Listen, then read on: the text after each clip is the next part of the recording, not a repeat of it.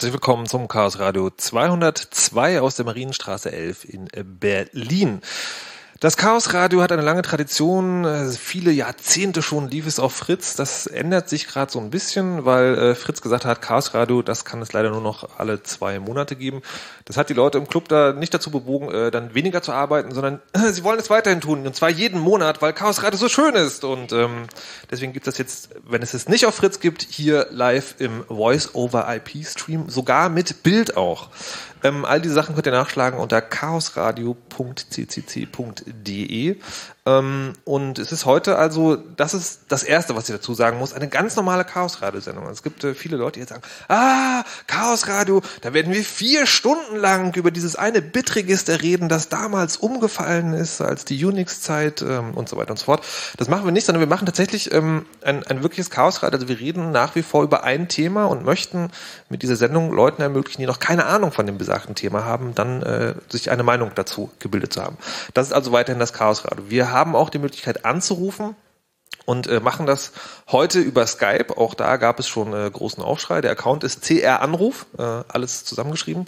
Ähm, und falls ihr euch Sorgen wegen der NSA macht, die wird ja eh gesendet und von daher können wir das dieses Mal machen. Vielleicht überlegen wir uns fürs nächste Mal noch eine andere Lösung. So, ähm, das waren die, die Hausmeistereien, könnte man sagen. Dann können wir jetzt mit der Sendung anfangen. Es geht heute um etwas, was man, äh, was ich früher unter dem Namen Crippleware kennengelernt habe, ähm, was heute unter dem ähm, einem ähm, wahrscheinlich auch politisch korrekteren Begriff Anti-Features läuft und was äh, die meisten von euch vielleicht gehört haben als wusstest du eigentlich, dass deine digitale Spiegelreflexkamera in Wirklichkeit viel mehr kann, als sie kann, du musst nur die richtige Software aufspielen. Es geht also heute darum, was man mit Hardware machen kann, die durch Software daran gehindert wird, bestimmte Dinge zu tun oder wie man sie erweitert. Dazu gibt es wie immer ganz viele Leute, die damit sprechen. Und das könnt auch ihr sein, wenn ihr vorbeikommen wollt in der Marienstraße 11. Ähm, es gibt hier schon ein kleines Publikum. Kann das Publikum mal Geräusch machen? Ja, da ist, also ihr hört, da ist noch Platz. Ja, der Applaus ist noch akademisch. Ähm, da da gibt es noch Lücken. Also da könnt ihr euch noch dazwischen setzen. Ähm, aber es gibt auch das, das Chaos Radio Sofa und da sitzen heute zum Beispiel drauf der Herr Bentor. Hallo, Herr Bentor. Hallo. Warum bist du heute hier? Weil ich äh, schon immer mal ein bisschen was mit Radio machen wollte und äh, ja, ich eigentlich ja, Lust hatte, hier mal mitzumachen und äh, zu gucken, wie oft ich mich denn so on air mal verhaspel. Alles klar. Wichtig wäre, dass du ins Mikrofon hineinsprichst. So ungefähr? Ja, das ist total großartig. Weil, ähm, genau, je weiter du weggehst, desto mehr hört man auch alles andere. Und dann gibt es diese schönen Feedback-Schleifen. wir können auch Ohrenbluten machen, aber vielleicht machen wir das mal eine extra Sendung für, die wir dann elektronische Musik nennen oder so. Außerdem dabei ist äh, Danimo. Hallo, äh, Danimo. Schönen guten Abend. Warum bist du heute hier? Äh, ich bin hier, weil äh, nachdem der liebe Peter, der sich hier aus dem Bild mit, mit dem Mikrofon hat, und dem Mund, das ist ja, ja, ja ich, ich esse das genau. Ding doch schon fast auf. Ja, sehr gut. So ähm, muss es sein. So, und äh, nachdem der liebe Peter, glaube ich, dieses Thema vorgeschlagen hat, habe ich gedacht, wunderbar, da fällt dir doch, da fallen dir doch auch noch ein paar Beispiele ein. Und dann hab, bin ich äh, so ein bisschen dran geblieben und deswegen sitze ich jetzt hier. Auf einmal sitzt man hier auf dem Sofa, kann Dinge zum Thema sagen. Es gibt auch, das an alle Leute, die hier vor Ort sind. Also wie gesagt, ihr könnt, wenn ihr draußen seid und nicht vorbeikommen wollt, anrufen über Skype CR Anruf. Wenn ihr hier drin seid, gibt es das fünfte Gastmikrofon. Das hält auch gerade jemand in der Hand. Hallo, ich bin das Saalmikro. Ja, also falls, falls jemand im Saal etwas sagen möchte, könnt ihr das gerne über, über dieses Mikrofon tun. Das ist, die Frau sieht nur so aus, als würde sie es nicht hergeben. In Wirklichkeit wird sie das bestimmt sehr gerne tun. So, und dann den Gast, den wir ein bisschen länger äh, vorstellen müssen. Deswegen habe ich ihn mir bis zum Schluss aufgespart. Das ist Matthias Kirschner. Hallo, guten Abend. Hallo. Von der FSFE. Nicht zu verwechseln mit der FSF. Aber dazu kommen wir gleich. Also von der Free Software Foundation Europe. Bevor wir äh, gleich dazu kommen, was du mit äh, Chips und Kameras zu tun hast, was kannst du ganz kurz erklären für Leute, die vielleicht dieses Buchstabenkürzel schon mal gesehen haben unter irgendeinem Demoaufruf bei Freiheit statt Angst oder weiß der Geier was? Was ist FSFE? Die äh, Free Software Foundation Europe ist ein gemeinnütziger Verein, der sich zur Förderung von freier Software einsetzt. Das heißt, wir arbeiten dafür, dass Menschen selbstbestimmt Computer bedienen können. Und ähm, da beschäftigen wir uns primär mit äh, den rechtlichen, wirtschaftlichen und politischen Aspekten von freier Software und erklären das äh, allen Leuten, die uns so fragen und auch allen, die uns nicht fragen, wie Politiker oder so. Okay, jetzt, äh, das, also das ist ja die Erklärung, die man wahrscheinlich auch auf eurer Webseite lesen kann. Wie sieht denn, du arbeitest für die oder bist du Ehrenamtlicher? Nein, ich bin seit 2009 jetzt Vollzeit für okay. die RSFE angestellt. Wie sieht, wie sieht ein so ein Tag von dir aus? Also wie kann man sich das ganz konkret vorstellen? Also es gibt meistens nicht den Tag. Also äh, oder was meistens so ist, ist, äh, ich mache morgens meinen Laptop an und dann sind da sehr viele E-Mails, die auf mich warten. Und ähm, dann kann es sein, dass zwischendrin mal ein Anruf kommt von jemand, der eine Frage hat, äh, von was ich, einem Journalisten, der was dazu wissen will. Meistens ist es so, dass wir uns intern, ähm, also dass wir verschiedene Teams haben, die verschiedene Themen gerade bearbeiten und ähm, ja, dann stimmen wir uns dazu halt ab und ähm, ich gucke so ein bisschen, dass ich die Ehrenamtlichen da unterstütze und äh, dass ich äh, versuche herauszufinden, was jetzt im politischen Prozess gerade los ist, wie wir dort äh, unsere Position unterbringen können, so dass es ja. Okay, das hört sich jetzt immer, das hört, das hört sich immer noch so an, als würdest du nur mit deinen eigenen Leuten reden. nee, das kann da zum Beispiel auch sein, äh, also ich bei der Internet OCAT äh, als Sachverständiger wirst du dann eingeladen und das, was zu freie Software erzählen. Das kann sein, dass äh, wenn wir irgendwo ist eine Veranstaltung, da wird über Patente gesprochen, dann gehen wir hin und äh, sprechen dort über die Probleme von Softwarepatenten mit den Leuten.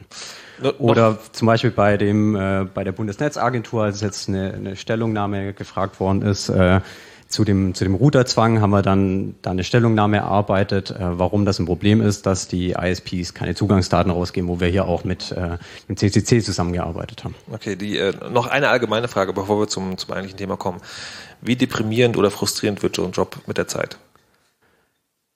Mir macht es weiterhin äh, noch sehr viel Spaß, aber das liegt, glaube ich, daran, dass ich das sehr langfristig sehe. Also ich denke eher so, in 10, 20 Jahren bekommen wir das hin. Und von daher ähm, denke ich auch so die einzelnen kleinen Erfolge, die wir haben, die, die feiere ich dann auch gut und äh, lass mich da nicht so schnell unterkriegen, dass jetzt auch mal zwei, drei Jahre wieder was zurückgeht. Okay. Gut, so, das ist also das, ähm, die, die, wie heißt denn das? Ähm, die Expertenrunde, die heute hier auf dem CCC-Sofa sitzt. Ähm, und es geht, wie gesagt, um Anti-Features. Ich würde mal äh, bei, bei Bentor gerne anfangen wollen. Was ist denn das, oder wann ist es dir zum ersten Mal persönlich begegnet, oder was, was verbirgt sich dahinter für dich? Also, weil man kann natürlich jetzt die, die, die lange und breite Erklärung aus, auspacken, was das politisch und sowas, aber wann ist dir zum ersten Mal im Weg gelaufen, okay, mich nervt hier was, da stimmt doch was nicht? Also an der Stelle sollte man vielleicht mal überhaupt definieren, was das überhaupt sagen will. Nee, das wollte ich ja eben das Wort. Machen, ja. Aber, ja, okay. was, was sagt es denn für dich? Also ähm, ich, ich finde die offizielle ähm, Bezeichnung dafür oder die offizielle Definition dafür eigentlich äh, relativ passend, nämlich beschreibt es ein, ähm, ein Feature, wofür man Geld bezahlen möchte, damit es nicht eingebaut wird in ein Produkt. Und das ist beispielsweise, ähm, was man von früher kennt, mittlerweile hat die EU dann Riegel vorgeschoben, äh, dass in deinen Drucker zu Hause nur die Original, was weiß ich, HP oder ähnliche, ähm, also andere Hersteller mhm. äh, Patronen rein, äh, reinpassen und der Drucker einfach die Arbeit verweigert, wenn eine Patrone von einem ja, Dritthersteller erkannt wurde oder halt nicht erkannt wurde, dass eine Patrone von dem Hersteller selbst verbaut wurde. Das war so meine erste Berührung mit okay. dem Thema. Die Druckerproblematik. Hast du mal irgendwann versucht, das äh, selber zu umgehen? Ähm, ich selbst nicht, aber ich habe äh, das mitbekommen, wie Leute die Problematik umgangen äh, sind, indem sie die Druckerpatronen aufgebohrt haben und Tinte einfach durch das Bohrloch nachgekippt haben. okay, das ist dann äh, der, der, der Hands-on-Ansatz sozusagen ganz direkt. Matthias, wie ist es bei dir? Was war, was ist für dich sozusagen so ein, so ein typisches persönliches Erlebnis, wo du sagst, haha, Anti-Features? Also das äh, persönliche Erlebnis, was ich hatte, war, dass ich ähm, ich hatte auf so einem alten Mobiltelefon so einen nervigen Pipi Langstrumpf Klingelton drauf und als ich dann ein neues äh, Telefon hatte, wollte ich den rüber kopieren und das ging nicht weil ich den noch nicht dort runter kopieren konnte. Also der war nur für dieses Gerät dann und ich konnte den eben nicht, äh, wovon man eigentlich ausgeht, wenn man einen Computer hat, dass der eigentlich sehr gut Dateien kopieren kann und auch wenn man ein Netzwerk hat, das über ein Netzwerk kopieren kann. Das ging dann bei dem Gerät nicht. Und hast du es dann selber wieder an den Start gebracht oder bist nee, du der, an dem Punkt erstmal verzweifelt? Der äh, Pippi Langstrumpf Klingelton ist für immer verloren. No! Okay, Danimo, wie ist bei dir?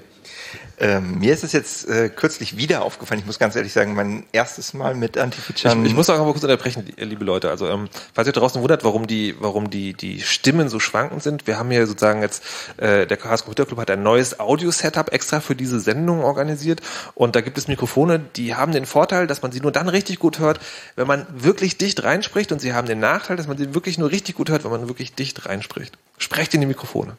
Okay, also, ähm, wo waren wir genau? Wir waren bei, äh, wann ist es mir das letzte Mal wirklich äh, Ja. untergekommen? Und das war, als ich mir eine Micro Four Third Kamera gekauft habe, so eine Systemkamera, etwas vereinfacht, keine Spiegelreflex, äh, tut auch nicht weiter zur Sache. Äh, der Punkt war nur, die konnte auch Video aufnehmen. Also nicht nur Bilder, äh, Einzelbilder aufnehmen oder Serien, sondern wirklich Video mit Audio, ganz feine Sache. Äh, einziger Nachteil war, ich hatte mich gewundert, äh, warum steht da so eine Zeit, die von 29 äh, Minuten äh, für äh, paar Sekunden runterläuft? Und ich dachte erst, hast du vielleicht nicht genug Speicherplatz auf der Karte und der hat berechnet irgendwie, dass ich nur eine halbe Stunde aufnehmen kann oder so. Nein, dann habe ich nachgeguckt und da steht tatsächlich drinnen, ähm, steht tatsächlich drin, äh, diese Kamera oder auch andere Kameras können in der EU gekauft nur eine halbe Stunde äh, Video aufnehmen. Und das Ganze liegt daran, würden sie länger aufnehmen können, würden sie im, im, im äh, Steuerrecht, äh, also bitte jeder, der sich mit äh, Zöllen und so auskennt, mag mich jetzt bitte äh, hauen, soweit wie ich das recherchiert hatte, es würde einfach äh, teurer werden beim Import. Weil Genau, es dann weil als Kamera Kamera, äh, und nicht mehr als Fotoknipse durchgehen Zählt dann würde. als Camcorder. als Camcorder, exakt. Genau. So, und ähm, weil, der, weil der Hersteller natürlich gerne so viel Profitmaximierung wie möglich haben möchte und die Sachen möglichst günstig anbieten möchte, sagen sie halt, naja gut, das Ding ist eine Kamera, dann, dann verkrüppeln wir an dieser Stelle mal äh, das Produkt und äh, hoffen, dass der User damit keine Probleme hat. Und mich hat es halt genervt, weil ich hätte gerne eine Veranstaltung mit aufgezeichnet. Ich wollte mir jetzt dafür nicht extra einen Camcorder kaufen. Ich habe ja so eine klasse Kamera, äh, die ein ganz tolles äh, HD-Bild macht. Äh, also was zur Hölle. Hast du das Problem geklärt? Äh, ich habe es bisher noch nicht geschafft, das wirklich umzusetzen, aber es gibt Möglichkeiten, die Original, also die US-Firmware wohl aufzuspielen oder äh, äh, eine Firmware, die dieses Problem jedenfalls behebt. Will heißen, äh, andere Firmware drauf geht. Also jemand hat absichtlich Aufwand getrieben, um mir dieses Feature zu verwehren, um diese Kamera günstiger anbieten zu können. So, und jetzt, äh, Und ohne, dass es jetzt unbedingt der Hersteller selber wollte, sondern ursächlich ist natürlich gewesen in dem Fall der Zoll. Aber der Hersteller hat es natürlich trotzdem gemacht. Letztendlich hat sich der Hersteller dafür entschieden, sozusagen Genau. die Kamera nicht anders einordnen zu wollen. Jetzt haben wir sozusagen, es ist viel schon der Begriff Firmware und das ist viele Leute, die sich in diesem Themenfeld bewegen, die wissen sofort, was es ist, aber das kann man vielleicht nochmal sagen. Das ist halt einfach sozusagen jedes technische Gerät, das irgendwie eine mehr oder weniger komplexe, ähm, komplexe Dinge tun kann, braucht halt eine Software, also im Prinzip das Betriebssystem eines Computers und das ist halt diese Firma, also eine Software, die in dem Gerät drin ist und die halt dafür sorgt, dass bestimmte Dinge gehen oder eben auch nicht. So, das sind die persönlichen Erfahrungen. Wir haben ja auch ein Saalmikrofon. Gibt es, äh, gibt es möglicherweise Menschen im Saal, die von ihren Erfahrungen mit Anti-Features berichten wollen? Das sieht nicht so aus. Ich hätte, ich hätte gerne, äh, vielen Dank, Saalmikrofon. Äh, ich hätte gerne so einen Tumbleweed-Sound, den könnte man da äh, immer einspielen. Ähm, das ist sozusagen, das ist, das ist die, äh, das ist das Anti-Feature, was man, was man persönlich erlebt hat. Jetzt, äh, Matthias, du bist bei einer Organisation, die sich damit beschäftigt, mit diesem Thema auseinanderzusetzen. Was ist denn ein Anti-Feature? Wenn man das sozusagen aus dem, aus dem, ja, aus dem gesellschaftlichen, politischen Kontext vielleicht erklären will. Also ein Anti-Feature ist eine Funktion, die mit Mehraufwand von dem Unternehmen oder von dem Programmierer eingebaut wird, was der Anwender eigentlich nicht will. Das heißt, der Anwender würde eigentlich mehr bezahlen, wenn er diese Funktion nicht drin hätte. Okay, das, äh, das macht jetzt, also das hört sich erstmal total sinnlos an. Ja, kann aber äh, lukrativ sein von Unternehmen. Aber kannst du noch mal ein Beispiel dafür geben? Also, weil das, äh, weil alles, was wir jetzt gehört haben, das ist ja eher, das kann, obwohl doch die Kamera, die irgendwie nur eine halbe Stunde aufzeichnet, das ist extra etwas eingebaut, damit es dann weniger kann. Okay. Also das ist der, der Unterschied ist, äh, also es ist nicht eine fehlende Funktion, zum Beispiel irgendein tolles Feature, was man gerne in der Software hätte, was dort aber noch nicht implementiert ist. Es ist auch kein Fehler, der in der Software ist, weil der Programmierer irgendwie schlampig war, sondern es ist etwas, was mit Mehraufwand dort extra reingeschrieben worden ist. Zum Beispiel, wenn ich äh, einfach nur einen DVD-Player gebaut hätte, dann könnte ich die DVD überall in jedes Laufwerk reinschieben und könnte die DVD anschauen. Aber es ist sehr viel Aufwand betrieben worden, um zum Beispiel den Region-Code einzuführen, dass DVDs nur in bestimmten Regionen gehen, wenn das in einem bestimmten Gerät drin ist, der in dieser Region verkauft worden ist. Oder zum Beispiel, wenn ich am Anfang so eine DVD reinschiebe und das auf manchen Playern ist, dann muss man dann erstmal so einen unskippable Track an, muss man erstmal so einen unskippable Track anschauen. und kann dann nicht weiterspulen. Wenn ich dieses Feature nicht implementiert hätte, dass es solche, ähm, solche Teile auf so einer DVD gibt, die ich nicht weiterspulen kann, dann wäre das für mich als Programmierer weniger Aufwand gewesen. Hm. Jetzt äh, gibt es ja aber auch Sachen, wo man sagen kann, naja, das ist, äh, das ist eher eine, eine Auslassung. Also gerade irgendwie bei, bei Kameras, äh, da hört man es immer wieder, spielt der Software XY auf, dann hast du noch Magic Lantern, heißt glaube ich eine, sozusagen, da hast du halt, kann die Kamera noch viel mehr. Da könnte man sagen, naja gut, sie haben jetzt nicht extra Aufwand betrieben, äh, damit äh, das irgendwie keine Sache machen kann, aber es fehlt halt. Na, der extra Aufwand in, in solchen Fällen ist oft, dass die Software, die dort drauf ist, die Funktion eigentlich schon alle ähm, drin hat, mhm. aber dass, dass man dann äh, bestimmte Funktionen deaktiviert hat. Ähm, relativ bisschen älteres Beispiel schon, der Unterschied zwischen Windows NT Server und Windows NT Workstation. Das war eigentlich genau die gleiche Software im Kern, aber er hat an einer Stelle nochmal abgefragt, was bist du? Bist du die äh, NT-Server oder bist du ein NT-Workstation? Und wenn man eine NT-Workstation war, dann hat, äh, dann hat die Software gesagt, nee, du darfst aber nur 10 TCP-IP-Connections aufbauen. Also heißt, gleichzeitig. Gleichzeitig, also genau. Zehn, zehn, zehnmal Dinge im Internet tun. Ja. Äh, als, als Vergleichswert, wenn ich mit meinem normalen Rechner hier irgendwie online bin, wie viele Verbindungen hat er dann so am Start? Ungefähr? Also, also bei 10 hört sich erstmal viel an. 10 mal Internet ist doch geil. Na, also du hast halt diverse Web 2.0 äh, Geschichten vermutlich laufen in deinen Millionen Browser-Tabs, die du in der Regel offen hast. Das sind ähm, nur 40 oder so. Naja, und äh, da wird halt im Hintergrund ständig, werden da Sachen neu geladen. Also es ist irgendwie jetzt nicht äh, kein ungewöhnliches Feature, dass es ähm, Webseiten gibt, die beispielsweise äh, ständig sich selbst updaten oder sowas. Okay, also sagen, wenn man von, von TCP-IP-Verbindung spricht, dann heißt das, das ist nicht irgendwie ein Rechner, der eine Verbindung äh, ins Internet hat, sondern das ist, äh, es ist so, dass, ähm, dass quasi jedes, jedes einzelne kleine Bit im Rechner, was läuft, das macht, braucht halt eine so eine Verbindung. Also chatten, Facebook, Skype, was auch immer, eine oder mehrere noch. Dann ist 10 auf einmal genau. nicht mehr so viel. Okay. Mutax ist auch noch da. Hi. Hallo und herzlich willkommen und äh, hat die Hand gehoben, um etwas. Hi. Naja, also so, so moderne Webseiten wie so eine Zeitungswebseite, die hat dann durchaus so 200 Objekte auf der Startseite. Das heißt, es werden tatsächlich 200 Verbindungen aufgebaut, um diese Webseite rein abzurufen. Da käme man dann, das ist der Client, das ist jetzt nicht die Serverseite, ja. da käme man jetzt nicht so wirklich weit mit. Mit so 10. Na gut, aber oh, es wird ja auch, es gibt auch TCP, also gibt auch HTTP, Keep Alive und es wird. Ja, ah, halt, halt, halt, halt, ihr verliert mich gerade. Na, theoretisch kann man mehr als ein Objekt pro Verbindung äh, vom Server abrufen. Das ist aber in der Praxis wegen Performance machen die das nicht. Das ist, klingt jetzt kontradiktorisch, ist aber leider so. Also warte mal, habe ich richtig verstanden? Also eine Webseite besteht aus mehreren Elementen. Also zum ja, Beispiel so Bilder und Styles und Schriftarten, sowas. Und für jedes macht man quasi, weil es schneller geht, eine eigene dieser Verbindung auf. Richtig, weil sonst muss man ja darauf warten, dass die anderen ah. übertragen sind. Und so kann man es wirklich parallel machen. Okay, und so und, und, und es gab also ein Betriebssystem, das hat gesagt, so zehn darfst du gleichzeitig, mehr nicht. Und das stand aber nur irgendwo geschrieben, also sagen, es gab, also jetzt bildlich gesprochen, es gab irgendwo einen Texteintrag, da stand drin, du darfst nur zehn oder du darfst halt mehr. Oder äh, auch ein wunderschönes Beispiel. Microsoft hat äh, Windows X, äh, sorry, Windows 7 Starter Edition herausgebracht. Das phänomenale Feature dieser Starter Edition, also das Anti-Feature ist, äh, du kannst den Hintergrund nicht wechseln, sondern darfst dir auf immer und ewig die Windows-Flagge angucken. Also das könnte man jetzt, man könnte jetzt noch argumentieren, ja gut, da ist halt der Code für den Hintergrundwechsel nicht mit drin. Mhm. Das stimmt aber nicht. Der ist da trotzdem mit drin, der ist nur ausgeschaltet. Und wenn du ihn einschaltest, dann ist das wie diese, diese Schachtel, äh, dieser Schachtelapparat, der sich selber wieder ausschaltet, wenn du ihn einschaltest. Äh, dieser Code schaltet tatsächlich das wieder ab. Also du kannst in der Registry versuchen, da rumzuvorwerken und du startest neu und der Registry-Wert wird wieder zurückgesetzt. Das heißt, also da hat wirklich jemand Code implementiert, äh, der quasi mühevoll das, was eigentlich funktioniert, nicht funktionierend macht.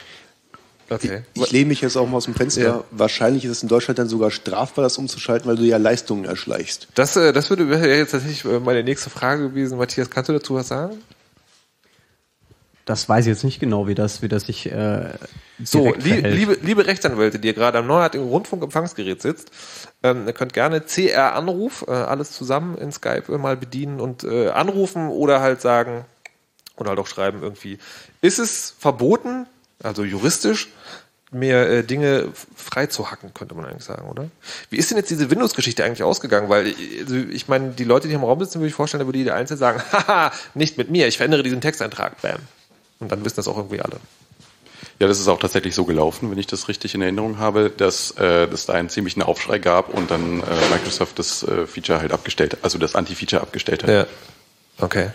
Jetzt sind das äh, eher so, also zwar Sachen mit einer großen Wirkung, aber die wirken relativ einfach erstmal. Also klar, irgendwie da wird noch Mühe gegeben, dass man nicht, nicht doch das, Internet, äh, das Hintergrundbild umstellen kann oder so, aber gibt es das auch noch ein bisschen komplizierter, also in anderen Bereichen? Ja, also beispielsweise gibt es das ähm, für Kameras und äh, speziell für äh, auch Akkus für sämtliche portablen Devices, die man so hat. Also wenn man sich als irgendwie ähm, Nerd mal seinen Akku angeguckt hat, der in seinem Device äh, äh, drin ist, ne, da sind, sieht man in der Regel drei Kontakte. Man weiß aber irgendwie vielleicht noch aus dem, äh, weiß nicht, Sachkundeunterricht der Grundschule, dass für einen Stromkreis eigentlich zwei Kontakte ausreichen würden. Ich kann dir folgen. Und man hat sich dann ja auch mal die Frage gestellt, wofür ist denn dieser Dritte da? Und ein bisschen hinterher googeln ähm, stellt dann, äh, äh, ja, durch ein bisschen hinterher googeln kommt man dann zu dem Ergebnis, dass da ein Chip in, dem, in der Batterie verbaut ist. Und noch etwas weiteres hinterher googeln äh, ergibt dann, dass in diesem, äh, dass dieser Chip dem Gerät also der, dieser Chip ist in der, in der Batterie verbaut, in dem, in dem Akku, und der kommuniziert mit äh, dem Gerät und sagt dem Gerät, ich bin ein äh, Akku, der Originalteil ist. Und das macht er über, eine, über kryptografische Tricks. Und dazu ist auch tatsächlich nur dieser eine weitere Kontakt nötig. Und dann sagt das Device, alles klar, ich äh, akzeptiere dich. Und wenn dieser Chip das nicht äh, hinkriegt, dem Device zu, mitzuteilen, dass es ein äh, valider Akku ist, mhm. dann äh, obliegt es dann dem Device, was es damit macht. Entweder es geht gar nicht an, es zeigt eine Fehlermeldung oder es gibt auch noch so etwas perfider die Möglichkeit, den Akku einfach viel schneller zu entladen als ein Originalakku. Und da gibt es. Äh, Weil, kommt daher das, das, das Gerücht sozusagen von äh, so, ja, also so Drittbieter-Anbieter, also Drittanbieter-Akkus, die, also die halten ja gar nicht so lange. Ganz genau. Also äh, in Batterie-Controller-Chips, die in diesen Akkus verbaut sind, ist auch äh, immer explizit ein Feature drin verbaut, was den Akku definiert entlädt. Das, äh, da gibt's auch irgendwie durchaus valide Erklärungen für. Man muss auch äh, mitunter so einen Akku äh, mal pflegen. Ja, äh, man kennt das vielleicht von früher, da wird immer empfohlen, so Akku ganz entladen, Akku ganz äh, vollständig wieder aufladen und dann sollte er wieder vernünftig funktionieren. Und dieses Feature ist immer noch eingebaut, äh, wird aber eigentlich heutzutage kaum noch gebraucht für legitime Zwecke, sondern eigentlich nur noch wird angeschaltet, wenn einem der Akku nicht gefällt. Man kann jetzt natürlich auch argumentieren, dass dieser Chip ein Sicherheitsfeature ist. Inwiefern? Naja, wenn ich so einen äh, LiPo-Akku falsch lade, dann geht er halt in Flammen auf. Gut, aber ich meine, ein LiPo-Akku wird immer gleichartig geladen. Also das ist, äh, es gibt verschiedene, chemisch verschiedene Akkus. Also es gibt irgendwie Lithium, äh, Lithium-Ionen-Akkus. Ja, also, also worauf ich halt raus möchte, du möchtest den Ladestrom begrenzen, du musst da schon irgendwie ein bisschen was tun, dass er nicht überhitzt, du möchtest die, die, die Temperatur da messen und das bauen die halt diesen Chip ein und jetzt ist natürlich die Frage, wo ist jetzt da die Grenze? Also Moment mal, nur um nachfragen. Also äh, du hast erstmal gesagt, Bentor, also es gibt sozusagen äh, Chips, die dafür sorgen, dass, äh, dass die, also dass das Gerät und der Akku miteinander kommunizieren und wenn das nicht zusammenpasst, dann wird der Akku sagen, sagen wir schnell entladen. Äh, Mutax meint aber sozusagen, es gibt tatsächlich für diesen, für diese Kommunikation und Dinge, die da passieren, auch einen ja, praktikablen Grund. Also ich ähm, darf ich mal kurz von der Herstellerseite dieses Chips zitieren. Ja, bitte. Um, in addition, the Atmel ATSHA 204 crypto authentication IC authentication SIP family is the only battery authentication IC that uses uh, SHA 256 cryptographic engine and a 256-bit uh, key to prevent cameras from counterfeit accessories such as battery packs. Okay, also äh, ich, man muss sich mal auf der Zunge gehen lassen. Ja? Also wir kämpfen seit der NSA-Überwachung, ähm, äh, kämpfen für die Idee, also dass ja, Überwachung schlimm ist, dass man möglicherweise so ein bisschen mehr Krypto vielleicht überall äh, hintun könnte und das ist aber alles total schwierig und geht nicht. Aber die Akkus in unseren Fotokameras haben Kryptochips? Genau. Ihr ja, seht das, mich überrascht. Das, das Argument, was die da ja bringen, ist, dass ich da jetzt gegen Produktpiraterie vorgehe. Der Anwalt des Teufels trägt den Namen Mutax. Ähm, ja, aber, ja, so aber also mal abgesehen davon, dass sozusagen das jetzt tatsächlich möglicherweise für die für die IB und Entladung von Akkus irgendwie praktikable Elemente gibt, glaubst du, dass also wenn du jetzt sozusagen die beiden Seiten anguckst, glaubst du, dass die praktischen Gründe überwiegen oder glaubst du schon auch, dass der Schindluder damit getrieben wird? Ich glaube, es ist eine Mischung aus beiden. Natürlich wird mit allem, wo du Schindluder treiben kannst, auch welcher getrieben. Ähm, es gibt da natürlich wirklich das Problem, dass irgendwelche Notebooks sich in Flugzeugen in Brand gesetzt haben oder ähm, spontane Selbstentzündungen von irgendwelchen Notebooks, die auf dem Schreibtisch stehen. Also das, das gibt es ja durchaus als Bericht und die sind auch durchaus glaubwürdig. Und wenn ich natürlich jetzt so einen gefälschten Akku auf den Markt bringe, möchte ich natürlich den Preis noch weiter drücken in der Herstellung. Das heißt, ich nehme möglicherweise Akkus, die keine Sicherung haben, die vielleicht irgendwie dünner isoliert sind und ähnliches. Und wenn die jetzt hochgehen, fällt das natürlich alles auf den Hersteller zurück von dem Originalgerät, weil das geht ja irgendwie in Flammen auf. Und da haben die halt Panik davor, dass irgendwelche billigen Nachbauten, die so aussehen wie echt, dann plötzlich in Flammen aufgehen. Das ist zwar alles schön und gut, aber äh, der Chip in Question, also der, um, den, um den es hier geht, der hat genau drei Beine. Plus, Minus und Datenausgang. Der hat keine Ladeelektronik. Der hat nur drei Beine. Den versorgt man mit Strom und der äh, berichtet dem Device, äh, was, was er für eine, Ja, aber ob, ob er einen, einen validen Key hat. Spielt das jetzt tatsächlich wirklich eine Rolle? Also weil die. Nee, also es ist, dieser Chip hat keine Ladeelektronik drin. Ja, nein, aber sagen, er sagt, äh, aber wenn der Chip nicht da ist, weiß das Gerät, dass es anders laden muss. Das Oder weiß, verstehe ich das falsch? das weiß das Gerät. Also in der Regel Ja, ist halt die unbedingt. Ladeelektronik im Gerät und nicht in der Batterie. Ja, point, point, point taken. Ähm, die, die Ladeelektronik... Warte, warte, warte, warte. Halt. Ich möchte jetzt nicht in eine tiefen Diskussion über Ladegeräte ähm, sozusagen äh, abgleiten, sondern ähm, äh, also können wir uns darauf einigen an dieser Stelle. Es gibt, es gibt sozusagen, es gibt diese Kommunikation zwischen Akku und Kamera, die man auf den ersten Blick als ähm, komisch und überflüssig empfindet. Die kann praktikable Nutzen haben, weil man, weil sozusagen, weil die Kamera dann erkennt, okay, das ist der Akku, der irgendwie passt und den ich so und so mit Ladestrom beschicken kann.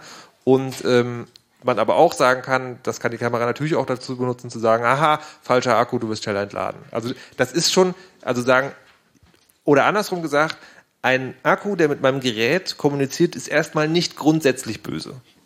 Ja, ich kann dir aber auch noch was sagen, wo es tatsächlich so gemacht wird, wie jetzt am Anfang beschrieben bei ähm, diesen Rechnern, die hier so auf dem Tisch stehen, diese schwarzen, ähm, kann man nicht beliebige WLAN-Karten einbauen, weil im BIOS drin steht, welche PCI-ID, sprich welcher Hersteller und welches Modell genau da eingebaut werden darf. Und wenn du jetzt eine WLAN-Karte einbaust, die nicht weit gelistet ist im BIOS, dann bootet das Ding nicht mehr.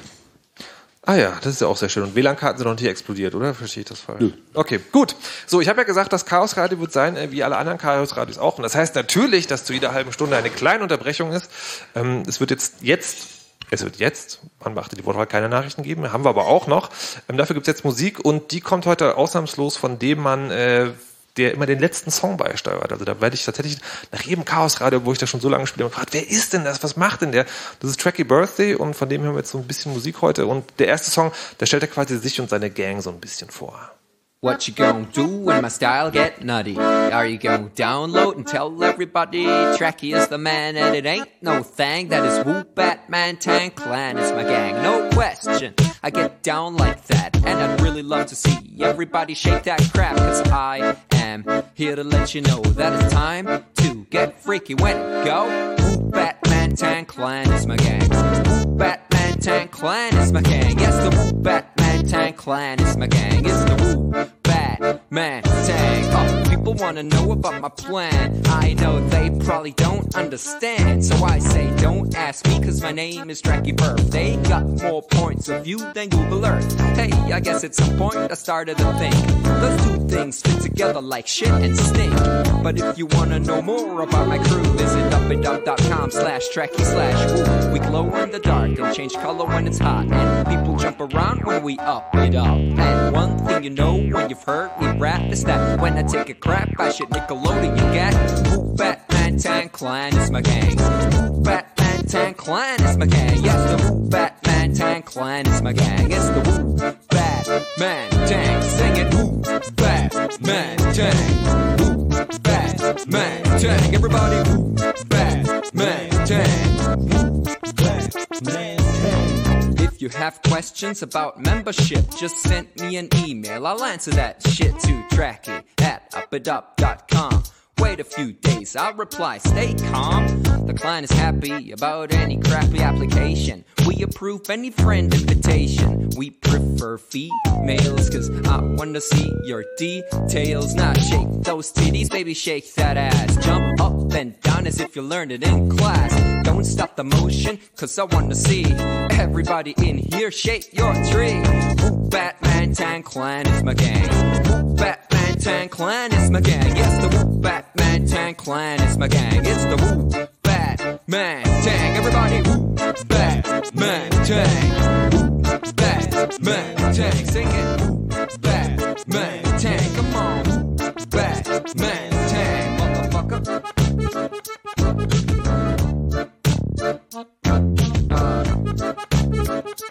Uh. All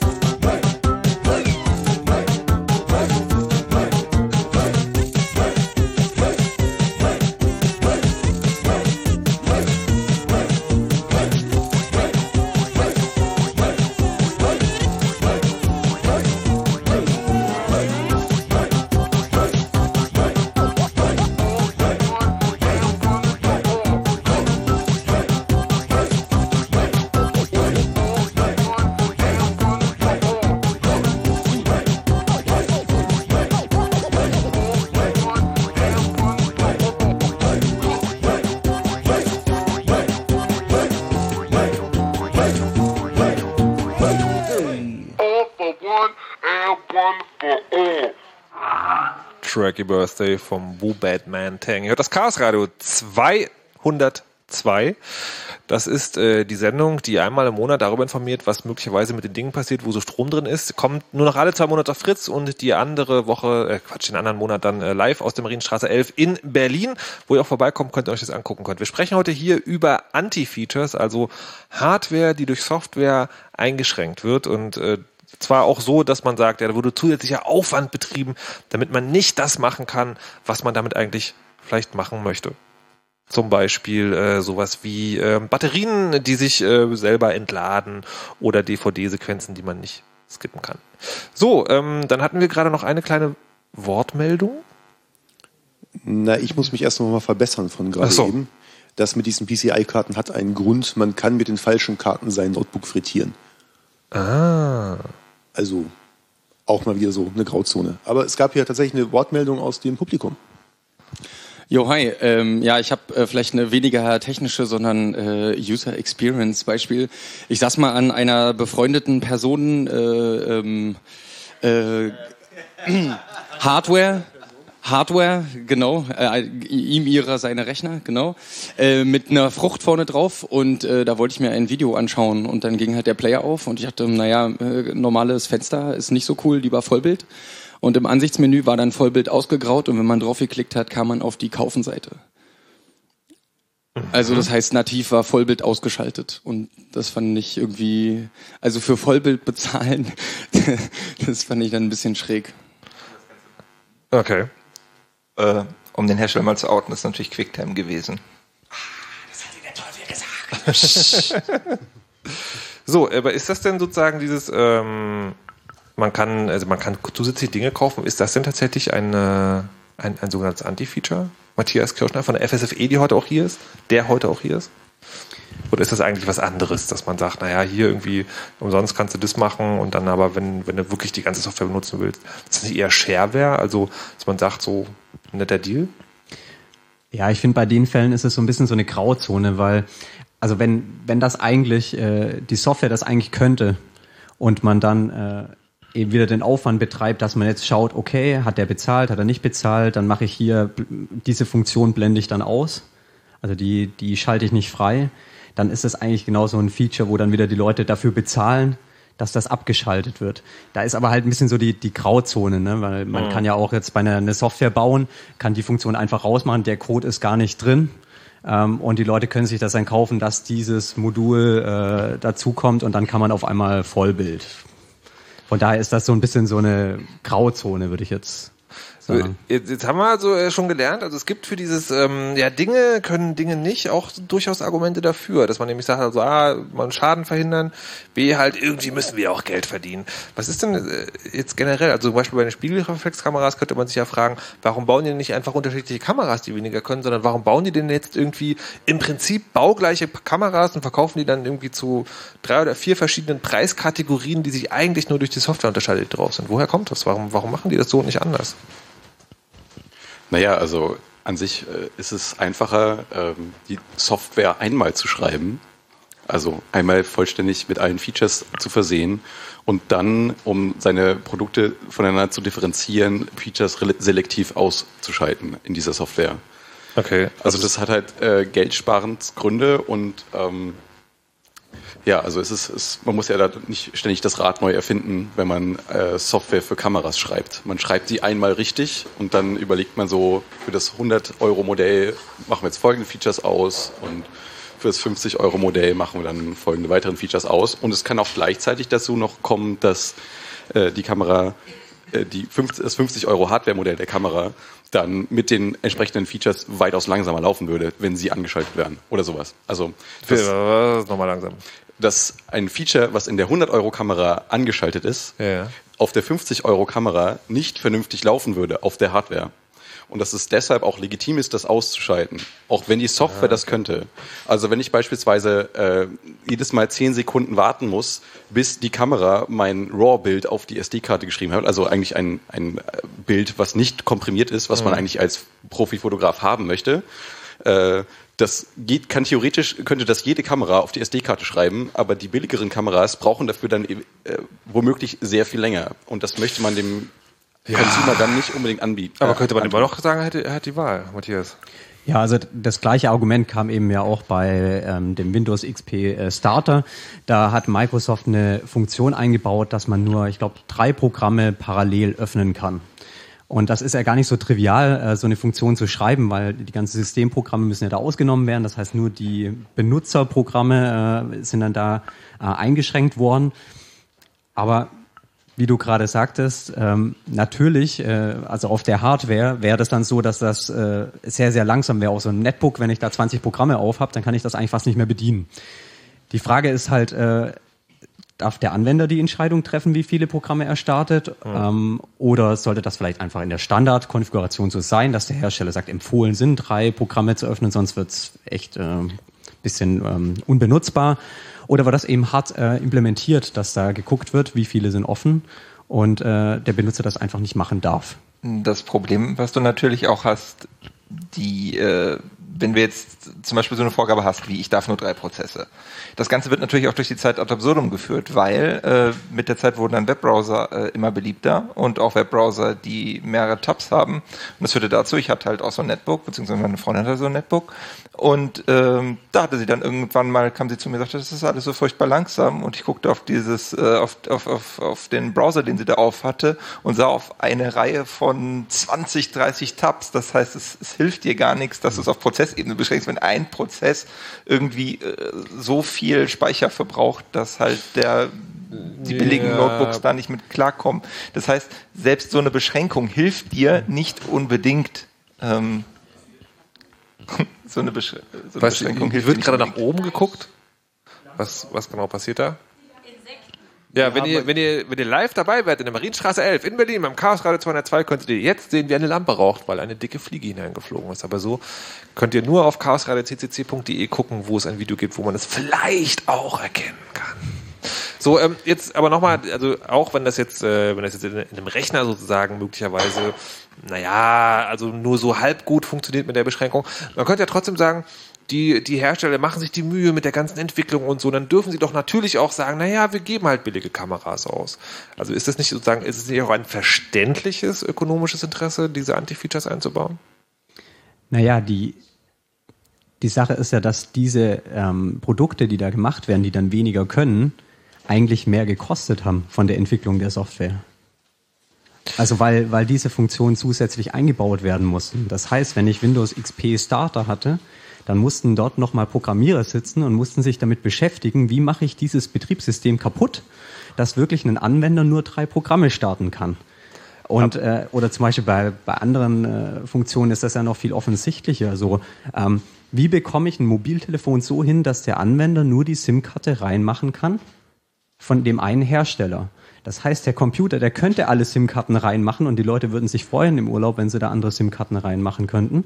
Aber der Programmierer wird hingesetzt, mehrere Wochen, Monate, äh, Mannstunden werden dort investiert, um diesen Computer schlechter zu machen, als er eigentlich von Grund auf ist, wenn ich diese Zeit nicht investiert hätte. Aber wie hättest du denn äh, in den 90ern Mobiltelefone an den Mann gebracht, wenn die alle irgendwie 1000 Euro und mehr gekostet ja, hätten? Das, das ist genau das, was ich auch mal. Also A, sozusagen, ne, natürlich ist es gerade bei dem, bei dem SIM-Kartenlock, könnte man sagen, nee, aber Moment mal, das ist ja sozusagen, das, da hat jetzt der Handyhersteller nicht so viel mit zu tun, sondern da geht es ja darum, dass die, dass die Telefonanbieter irgendwie sozusagen überhaupt erstmal auf den Markt kommen. Und dann könnte man natürlich auch sagen, zu sagen, naja, da wurde ja eh Mehraufwand getrieben, deswegen ist es Quatsch, dass es billiger ist, ist ja schon auch ein bisschen eine Milchmädchenrechnung, weil natürlich gibt es wahrscheinlich ökonomische Rechnungen, wo ein Kamerahersteller sagen kann, also wenn wir nur ein Spitzenklasse-Modell äh, verkaufen, dann verdienen wir halt weniger, als wenn wir auch ein Einsteigermodell anbieten. Also der, der Punkt ist ja meistens, dass, äh, wie gerade angesprochen worden ist, man, man versteckt Kosten. Also mhm. meistens ist es, äh, es sind so Anti-Features auch dabei, dass, äh, dass sie die, die ähm, Preisstrategie äh, intransparenter machen. Mobiltelefone, wenn man Mobiltelefone einführen will und die kosten dann eben 1000 Euro, wer hätte sich denn am Anfang da ein Mobiltelefon gekauft? Das ist natürlich viel angenehmer, für, ähm, wenn man das einführen will als Hersteller, wenn man die so macht, dass, äh, dass man später an den Verträgen das Geld verdient und sich dann das Geld wieder für die Hardware reinholt. Genauso bei den Druckern, wenn ich für einen Drucker den Preis bezahlt hätte, der der Drucker gekostet hätte. Das ist für mich viel schwieriger, das Produkt zu verkaufen, wie wenn ich eben nachher an den Patronen verdiene, weil das merken die Leute nicht so stark, weil das sind Kosten, die gehen dann eben jedes Jahr so ein bisschen beim Patronenkaufen bezahlt man wieder mehr. Warte mal, warte mal, du willst mir erzählen, dass Drucker so fu funktionieren wie Mobiltelefone? Also quasi der Drucker, den ich kaufe, der ist viel billiger als er eigentlich kostet und ich bezahle das durch die Druckerpatronen. Die das kaufe? war so zumindest. Also da hat Gut. jetzt die EU einen Riegel vorgeschoben und hat halt irgendwie äh, jetzt erlassen, dass es dem Hersteller verboten ist, den Drucker an seine Druckerpatronen zu binden. Okay. Ähm, und jetzt haben halt die Hersteller das Problem, dass sie dem äh, Kunden irgendwie jetzt daran gewöhnen müssen, dass der Drucker eigentlich ja mehr gekostet hat. Ah. Also es gibt Drucker für 60 bis 80 Euro und da muss ja halt mal bei 29? Okay. Also es ist halt spottbillig und da musst du halt auch überlegen, irgendwo ist das Mechanik, Elektronik und selbst wenn du da ja, irgendwie, äh, wenn du da Leute im Sweatshop in Übersee äh, das zusammenklöppeln lässt. Ähm, okay. Hast, der, der, Peter wollte dazu was sagen? Man, man kann das auch sehr schön beobachten. Äh, Drucker für den professionellen Einsatz kosten deutlich mehr, dafür sind die Verbrauchsmaterialien deutlich äh, geringer. Also der gleiche Toner für einen teureren Drucker kostet vom Hersteller weniger, als wenn er für einen billigeren Drucker abgefüllt wird. okay. Oder vielleicht auch noch ein nettes Beispiel, Spielekonsolen. Yeah. Da ist die Hardware auch viel billiger als als es eigentlich, äh, als sie eigentlich sein sollte, weil man nachher an den Spielen Geld verdient. Deswegen ist ja das auch äh, so nett gewesen, als dann die die Xbox da gehackt worden ist, dass man dann damit Cluster bauen konnte und wirklich billig Hardware bekommen hat, um was zu machen, äh, wofür die eigentlich nicht gedacht waren, weil die einfach dafür gedacht waren, eine Plattform zu bieten, um dann nachher Spiele zu verkaufen. Und nicht als Mini-Supercomputer. Ja, aber wobei man ja da sagen musste, dass aber diese Anti-Features doch super, sie erlauben uns äh also überhaupt so ein, so ein Spielgerät zu haben, da bin ich jetzt vielleicht persönlich auch befangen. Ähm, und andererseits hat sie sozusagen so umzubauen. Ja, Moment mal, inwiefern ist das eine Spielkonsole ein Anti-Feature? Ja, das, das habt ihr gerade gesagt, sozusagen ein geringer Preis. Ähm, Das war ein Beispiel für diese Rechnung, aber es war jetzt nicht unbedingt ein Beispiel für ein Anti-Feature. Das Beispiel für ein Anti-Feature bei so einer Spielekonsole ist zum Beispiel, dass man, ähm, dass der Hersteller es sehr, sehr schwer macht, dass man ein anderes Betriebssystem da drauf spielt. Also Ja Und gut, aber das ist dafür nicht da. Ja, das ist ja immer die Argumentation. Ihr müsst euch schon mal einigen. Naja, das ist halt auch nicht linear. Wenn du jetzt einen Bastler fragst, der sagt, ey, super, wenn das Ding irgend, das, das Ding ist ein Computer, das Ding ist ein Computer und es wird auch ein Computer bleiben.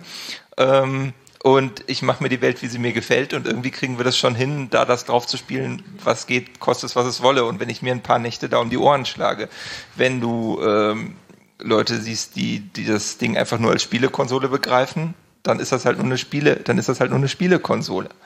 Aber ähm, dann ist halt die Frage, solange es eine Spielekonsole ist, die klar solches deklariert ist, hast du kein Problem. Was passiert aber, wenn du das hast, was wir heute als einen Computer begreifen, so landläufig, was wir hier, wer im Stream zuguckt, hier auf dem Tisch stehen haben, aber du kannst nur noch ein Betriebssystem benutzen. Und da wird es nämlich spannend. Warum?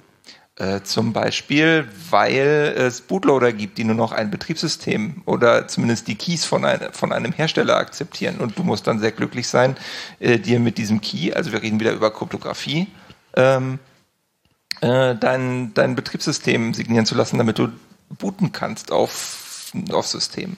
Also ich kaufe mir sagen in Zukunft Person Personal Computer und darf dann da nur noch, keine Ahnung, Windows, Apple, Linux drauf installieren. Ein Computer, auf dem man nur Linux installieren kann. Gibt's sowas schon? Wer weiß. Aber sag mal, Matthias, ähm, du bist jetzt bei der Free Software Foundation Europe. Und das ist auch ein Thema von euch. Jetzt, äh, jetzt kann man natürlich sagen, naja, also es gibt, es gibt irgendwie dieses Für und Wider, also es gibt diese Anti-Features, weil man kann dann Sachen auch billiger verkaufen und man erhöht so ein bisschen die Gewinnspanne. Aber gibt es da noch so einen großen gesellschaftlichen Kontext? Weil was ich vermuten würde, wenn, wenn, wenn es heißt sozusagen, so eine, so eine Organisation wie die FSFE beschäftigt sich, beschäftigt sich mit diesem Thema. Also der Hauptgrund, warum wir uns mit beschäftigen, ist eigentlich, dass die ganzen Anti-Features ein sehr schönes Beispiel dafür sind, was mit freier Software besser wäre. Weil ähm, also die meisten von diesen Funktionen sind ja mit zusätzlichem Mehraufwand dazu programmiert worden. Also zum Beispiel gerade Windows XP Starter. Es wird ein zusätzlicher Co ähm, Code geschrieben, um zu überprüfen, wie viele Programme laufen denn. Wenn der Anwender das nicht will, ist es sehr einfach, wenn das freie Software ist, den Teil einfach zu entfernen. Wenn ich mir zum Beispiel einen E-Book-Reader kaufe und der erlaubt mir das nicht, dass ich die Dateien auch woanders hin kopiere. Erstmal kann ein Computer einfach Dateien wohin kopieren, wenn da nicht irgendwelche zusätzlichen äh, Features draufgebaut sind. Das heißt, äh, wenn ich dieses Feature nicht haben will, dass der mich einschränkt da drin, wie ich was kopieren kann und wie nicht, dann kann ich das entfernen. Das heißt also, wir, wir sagen halt, dass man mit äh, in freier Software ist es nicht lukrativ für Unternehmen, Anti-Features einzubauen, weil es sehr einfach ist, diese zu entfernen. Okay, aber ich verstehe noch nicht, warum das Argument gegen Anti-Features generell ist. Also das ist, äh, das kommuniziert mir jetzt gerade nur, also wenn ihr eine Firma seid, die Open Source verwendet, dann ist das Quatsch mit Anti-Features. Ich meinte das nicht, dass das ist kein Argument gegen Anti-Features, Ja. sondern es ist ein Argument, dass wenn wir ähm, freie Software haben, wenn man freie Software einsetzt, dann bekommt man solche Anti-Features eigentlich nicht. Also das heißt, FSFE hat quasi nicht direkt was gegen Anti-Features, sondern sagt nur, wenn ihr mehr freie Software verwendet, dann ist es schwieriger, euch Dinge zu verbieten, die ihr mit euren Geräten macht. Also es gibt sehr wenige Beispiele, bei denen Anti-Features in freier Software implementiert sind. Anti-Features sind meistens in unfreier Software drin. Weil, also äh, es ist extrem schwer, sowas aufrechtzuerhalten. Äh, Man muss einfach nur so ein paar Zeilen, die löscht man wieder. Oder vielleicht ein bisschen aufwendiger, aber dann, dann ist die, diese Funktion weg, die mich gestört hat. Das ist nicht so, äh, nicht so schwer, wie wenn ich jetzt eine Funktion einbauen muss, neu, die nicht da ist. Oder einen Fehler beheben muss. Dann ist einfach nur, ich entferne eine Funktion, die extra eingebaut worden ist. Die entferne ich wieder. Aber dann ist doch eigentlich alles gut. Also ich meine, wa- warum ist es denn überhaupt, das versuche ich immer noch zu verstehen, warum ist das überhaupt ein großes Thema? Also ich meine, bei den Akkus habe ich so nachvollziehen, bei, bei Druckertinte ist es auch so ein bisschen, aber äh, warum ist es wirklich so ein großes Thema, wo man sich damit, damit beschäftigt? Also für mich ist das Problem, dass wir haben hier eine Universalmaschine. Der kann erstmal, das sind alles Computer. Ja. Und die werden dann künstlich beschränkt, was sie eigentlich machen können. Und das ist eben bei vielen von den Anti-Features so, dass die uns uns als, als Anwender, uns als Gesellschaft ähm, darin einschränken, was wir mit den Computern machen können und was nicht. Und das sehr willkürlich machen können. Habt ihr denn äh, sozusagen einen, einen konkreten Plan, wie man dagegen vorgeht?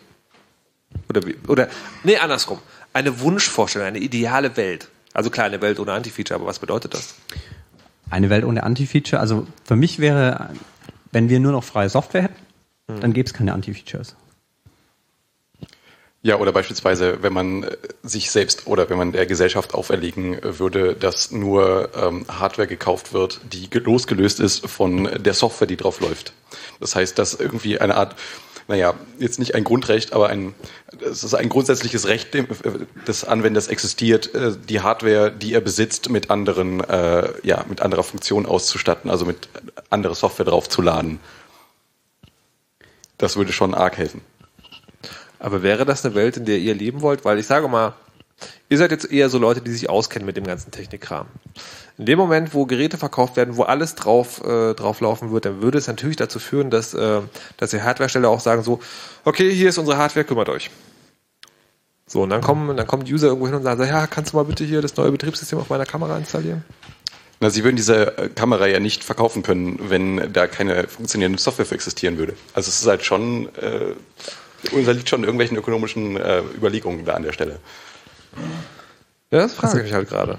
Naja, jeder kann, also was heißt jeder? Jeder, der irgendwie einen Entwickler bezahlen kann, kann mal eben Software zusammenklöppeln. Aber die Frage ist, welche, du als Hersteller hast natürlich auch Expertise im Hardwarebau zum Beispiel oder jetzt im Falle der Kamera, ähm, ich kann besonders toll Optiken bauen. Ähm, das heißt, du kannst immer noch über die Hardware differenzieren. Das heißt, du kannst auch mal irgendwie vernünftige freie Software dort verbauen. Da spricht ja erstmal nichts dafür. Du hast ja noch genügend Felder, wo du differenzieren kannst. Verstehst du, was ich meine? Also, ähm, das, das, Also das, letztendlich nicht. Das gab es bei äh, einem gewissen Hersteller von WLAN-Routern. Äh, die haben so WLAN-Router auf den Markt gebracht, wo es relativ einfach war, ein eigenes Linux drauf zu werfen und das auszutauschen, was drauf lief. Ähm, die Verkaufszahlen sind wahnsinnig durch die Decke gegangen. Sie haben sich gedacht, wir machen jetzt Profitmaximierung, wir bauen da jetzt kleinere Flash-Speicher ein. Und plötzlich konnten sie nicht mehr verkaufen. Und dann haben sie festgestellt, die Leute kaufen diese WLAN-Router gar nicht wegen unserer Software, die da drauf ist, sondern die tauschen alle die Software aus. Äh, aus, aus und äh, die neuen Router verkaufen sich nicht, weil das normale Linux, was sie da drauf tun, nicht mehr drauf passt. Muss man natürlich auch sagen, das ist, äh, das funktioniert, weil es, weil dieser Router eine Ausnahme ist. Im Moment, wo wir es bei allen Routern machen könnten, wäre es halt wieder kein Alleinstellungsmerkmal. Matthias. Die Frage ist halt, darf der Hersteller bestimmen, was wir mit den Computern machen dürfen? Wenn er gute Software macht, die für uns mehr Probleme löst, als sie wieder ähm, verursacht, dann werden wir die Software verwenden.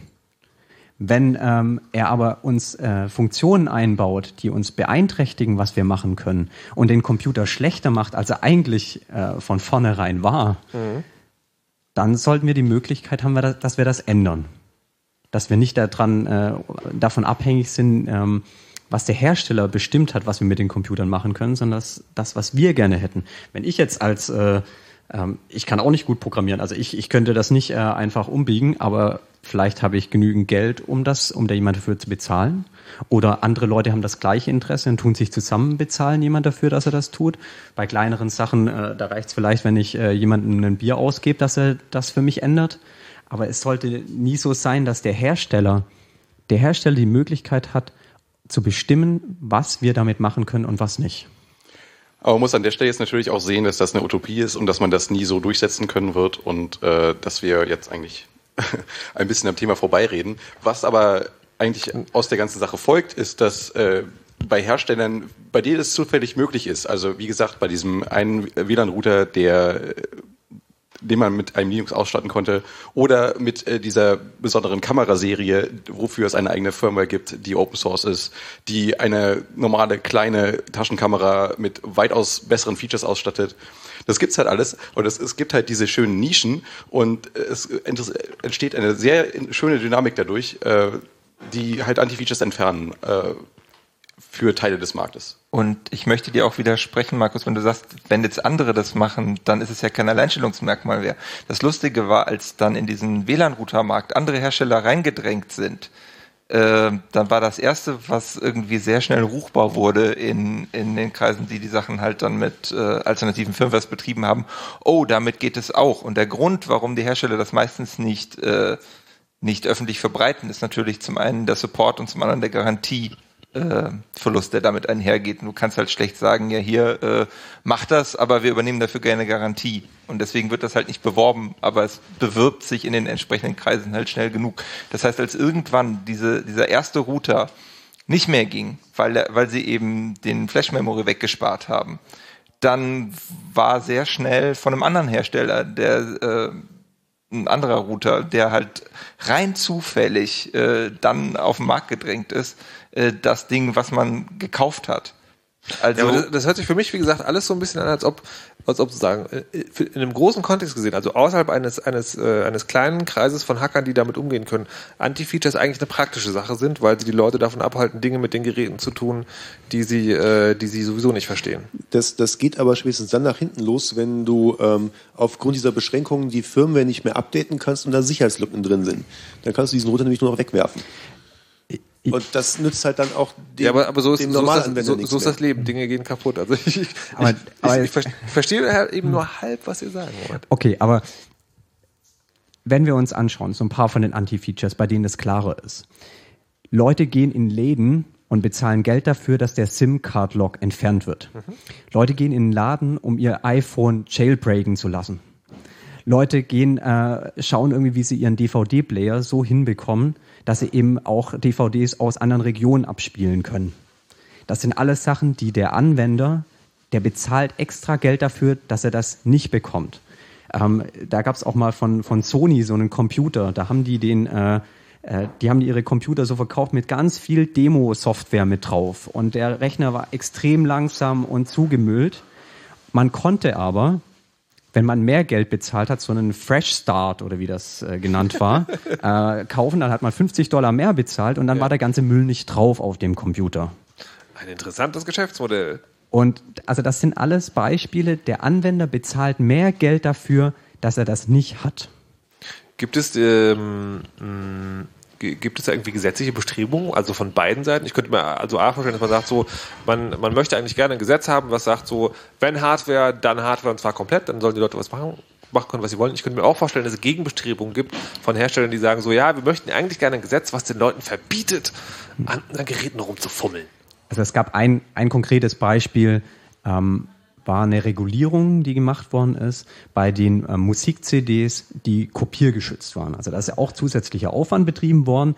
Kein, äh, kein Anwender wünscht sich das, dass er eine Musik-CD nicht kopieren kann. Das schützt niemanden vor äh, irgendwelchen Problemen. Ähm, okay, da ist Ja, wir haben also irgendwie, ne, das ist eine Live-Sendung und dann kann man auch hören, wie irgendwie hinter einer großen Theke Dinge hin und her geräumt werden. Ich weiß nicht, warum das genau jetzt passiert. Möglicherweise, um euch wirklich äh, live äh, zu zeigen, dass wir live sind, quasi. Okay, also kopiergeschützte CDs. Warte. Auf kopiergeschützten CDs ist Musik. Die hören wir jetzt und dann erklärst du es genauer. Okay. Rosie, Rosie, you're a very dangerous kid. Rosie, you have a mafia family and shit. Overdosing, Rosie, sometimes I'm glad you don't have a gun. Overdosing, Rosie, I think I'm gonna make a quick run for double cheeseburger and some chili fries. Strawberry milkshake really gets you high. Kosher hot Dog it's a racing net. Pastrami sandwich, pop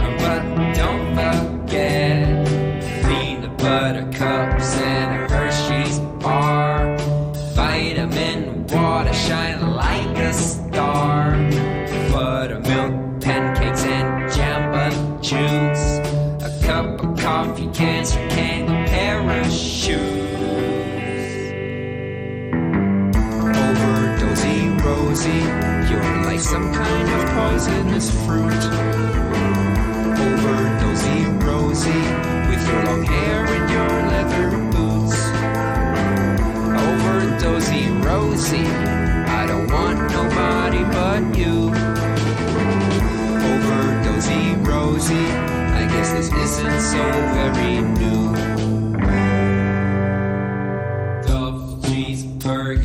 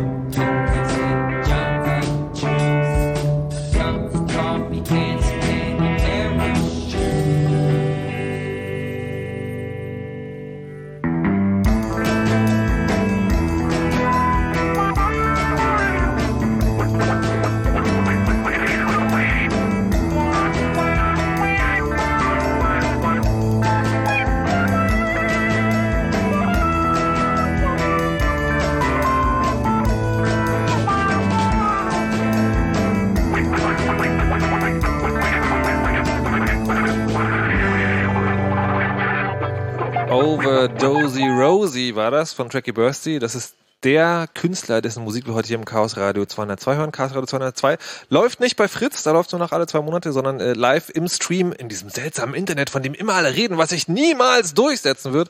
Und äh, aber natürlich machen wir es trotzdem sozusagen so wie die Radiosendung.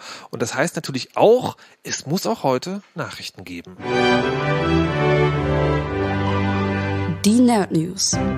Android offen für alle. Tower Root ist eine neue Software, die Android tiefgreifenden Zugriff auf ihr Telefon verschafft. Der Haken, Tower Root wird durch eine Sicherheitslücke ermöglicht, die wahrscheinlich alle Android-Versionen betrifft. Deswegen besteht die Gefahr, dass Dritte den Code von Tower Root in harmlos aussehende Apps einbauen, um Schadsoftware tief im System zu verankern. Google hat die Sicherheitslücke zwar im Android-Code bereits behoben, allerdings existieren noch keine offiziellen Updates und viele, vor allem ältere Android-Telefone, werden nur spärlich oder überhaupt nicht mehr mit Updates versorgt. Überwachung frei Haus. Gleich mitgeliefert wird die Schadsoftware beim Smartphone Star N9500. Die Firma G-Data will herausgefunden haben, dass der Trojaner UUPay-D gleich ab Werk auf dem Handy vorinstalliert wird.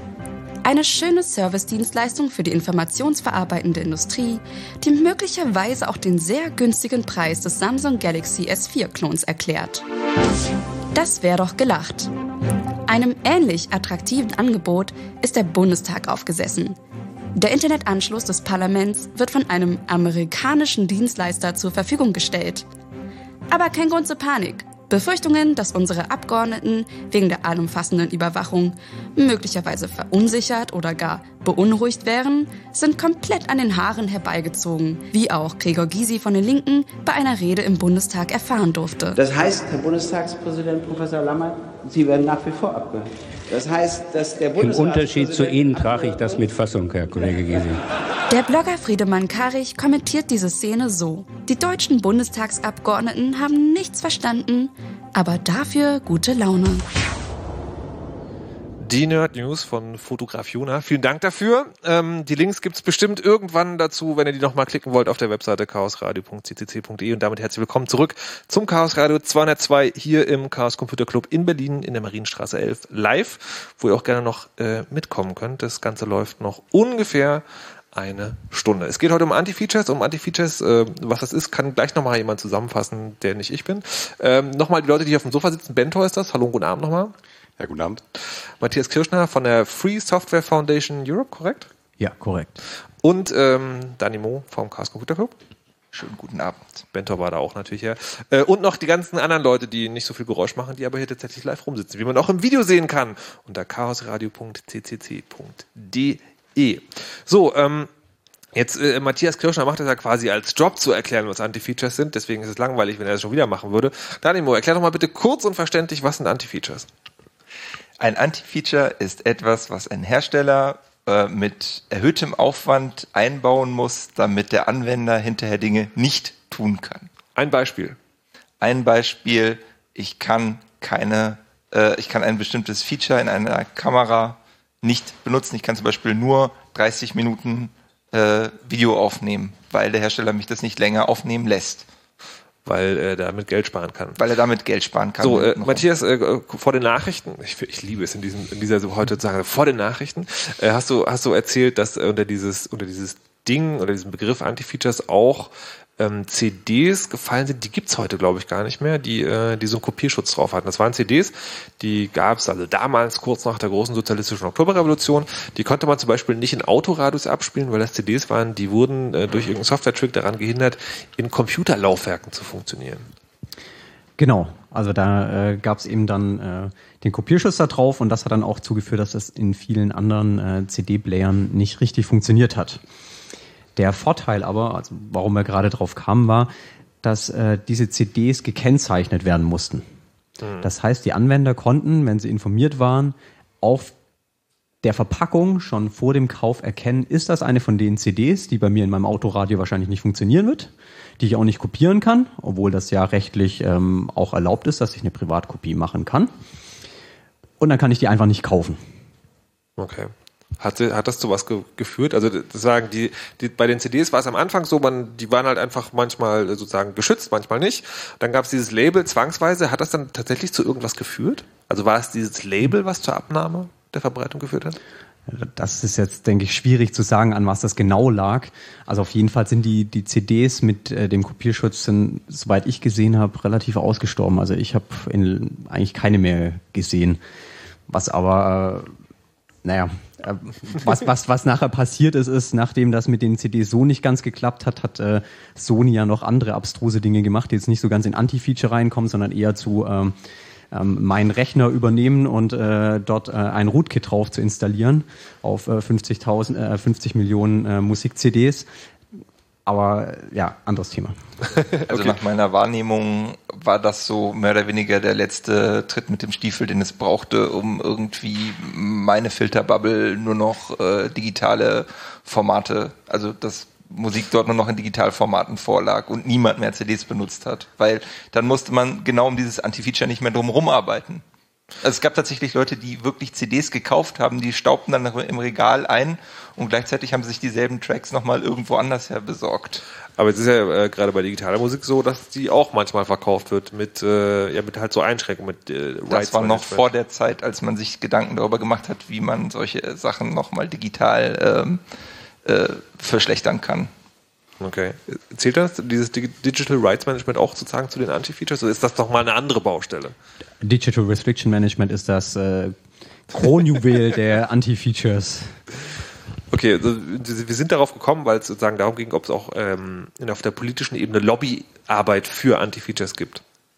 Gibt sie oder? Also es gibt tatsächlich äh, das Recht auf Privatkopie in Deutschland beinhaltet auch Dinge, die DRM äh, mit DRM geschützt sind. Man darf den Kopierschutz an der Stelle brechen für den Privatgebrauch. Das ist in Deutschland so. Äh, ich dachte eben nicht. Ich sehe hier Nicht gerade- mehr. Nicht mehr. Okay, ich sehe Das, das ist ja das Umgehen sogenannter wirksamer Kopierschutztechniken, wobei jetzt die Gerichte entscheiden dürfen, was wirksamer Kopierschutz ist. Okay, Weil das war das. DCSS auf DVDs ist ja nicht wirklich wirksam, weil der Code passt auf ein T-Shirt. Genau. Und das führt dann dazu, okay, dass so, das äh, müsst ihr jetzt erklären. Es gibt einen unglaublich schlechten äh, Kopierschutz, äh, der leider, also oder glücklicherweise mitstandardisiert wurde mit dem DVD-Standard. Ähm, das war unglaublich einfach zu umgehen. Also der Code dafür ist, wie gesagt, äh, passt innerhalb, äh, also passt in ein paar Zeilen Code. Und ähm, ja, das äh, ist dann anscheinend in der Rechtsprechung kein wirksamer Kopierschutz. Also man muss halt diesen Code ausführen auf äh, den DVD-Daten und hat dann den Film entschlüsselt. Und das geht äh, sehr, sehr fix innerhalb von wenigen äh, Sekunden. Aber generell ist es sagen, es stimmt das nicht, was du gesagt hast, dass man äh, der ähm, Kopierschutz einfach so umgehen darf. Ja, das habe ich dann anscheinend irgendwie falsch in Erinnerung gehabt. Es ging um Archivierung. Also wenn ich eine Bibliothek bin, die Dinge archivieren möchte und man weiß genau, dass irgendwie in fünf Jahren nichts mehr existiert, was mit diesem Kopierschutz etwas anfangen kann, dann darf ich das tun. Die wenigsten von uns sind allerdings eine Bibliothek. Was? Wir sind doch alle in der Bibliothek. Aber wir haben immer noch also das Problem, dass das Umgehen eines äh, wirksamen Kopierschutzmechanismus, dass, das, dass man sich da ähm, strafbar mitmacht. Aber das wäre an der Stelle zum Beispiel irgendwie das Abfilmen eines einer einer Blu-ray, äh, wo ich nicht den Kopierschutz selbst umgehen kann, äh, weil das Du ja musst in das Mikrofon sprechen. Egal ob Kopierschutz oder nicht. Wenn du nicht ins Mikrofon sprichst, hört dich hier niemand. Ja, okay. Ähm, das Umgehen des Kopierschutzes direkt, also wenn ich irgendwelche kryptografischen Tricks finde, die es mir erlauben, den, den Kopierschutz zu umgehen, dann ist es äh, kein wirksamer Kopierschutz. Wenn ich aber hingehe und äh, meinen äh, Bildschirm abfilme, um diesen Film zu digitalisieren, dann habe ich äh, quasi kapitul kapituliert vor dem Kopierschutz und habe ihn quasi als wirksam bezeichnet und dann mache ich mich vermutlich strafbar.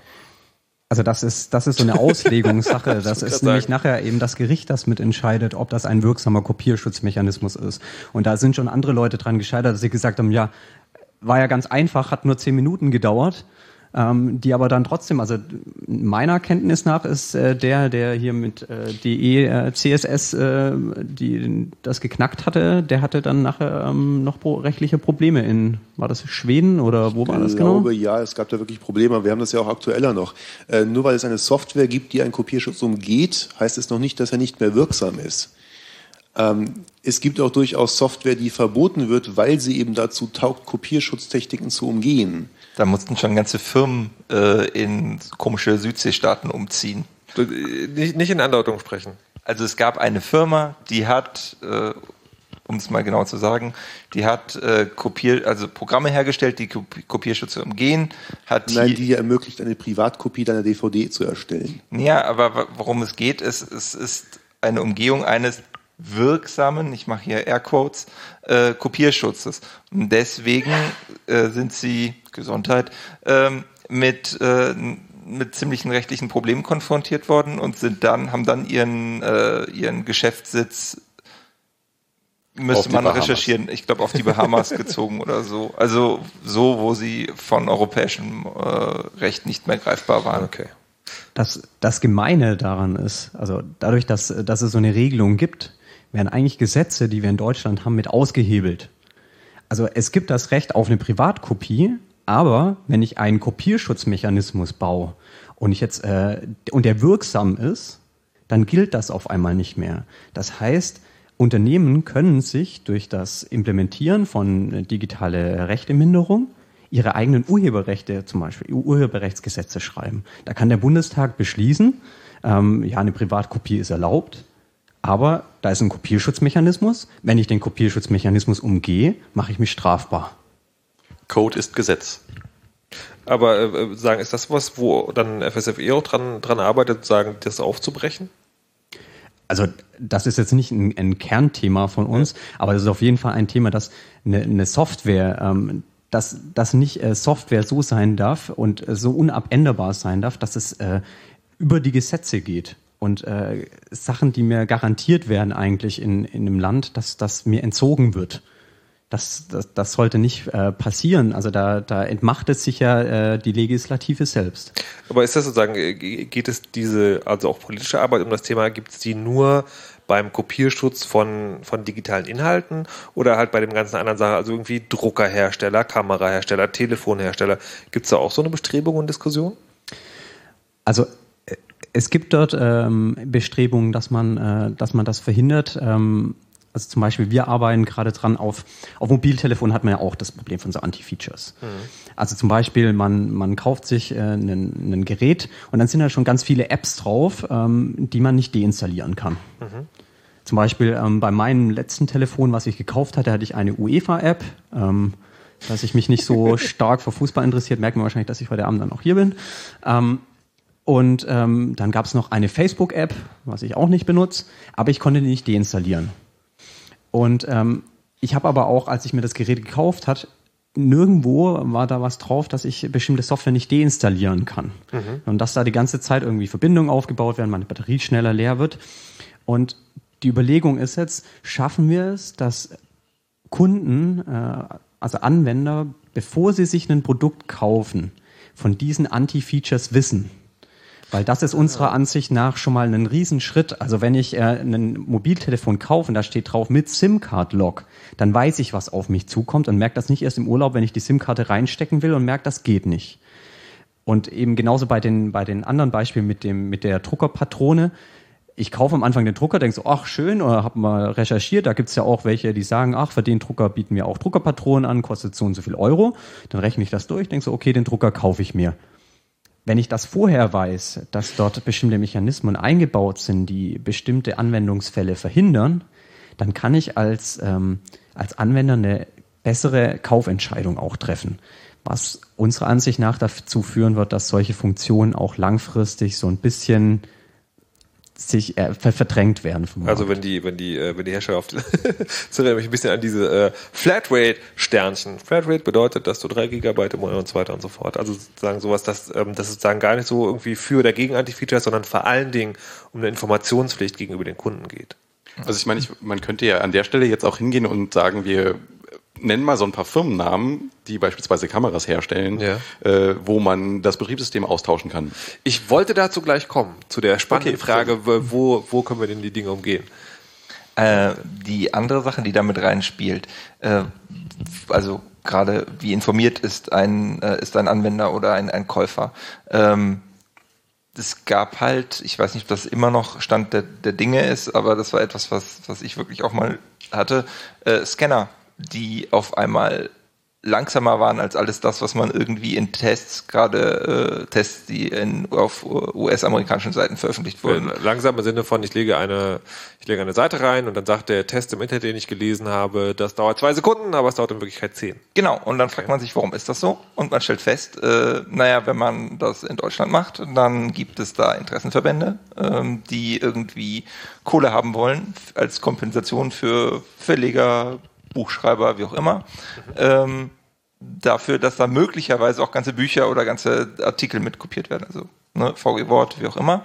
Und die kriegen Geld. Und wie viel Geld die von den Herstellern als Kompensation, als also Pauschalvergütung kriegen, hängt davon ab, wie leistungsfähig der Scanner ist. Also ist der Scanner etwas zu schnell, äh, muss man also zusehen, wie kriege ich den langsamer. Und das wird tatsächlich, es gibt äh, Treiber, wenn man die auf äh, Deutsch installiert, dann sind sie langsamer, als wenn man sie auf Englisch installiert. Aber, aber was hat das jetzt mit dem, mit dem Kunden zu tun? Würdest du dann Ja, der, quasi, der, würdest- genau, der, der- Kunde ist halt an der Stelle möglicherweise nicht informiert, weil da Nee. steht ja nicht irgendwo Sternchen in Deutschland jetzt langsamer. Naja, aber es ist natürlich die spannende Frage, ob der Hersteller das überhaupt dürfte.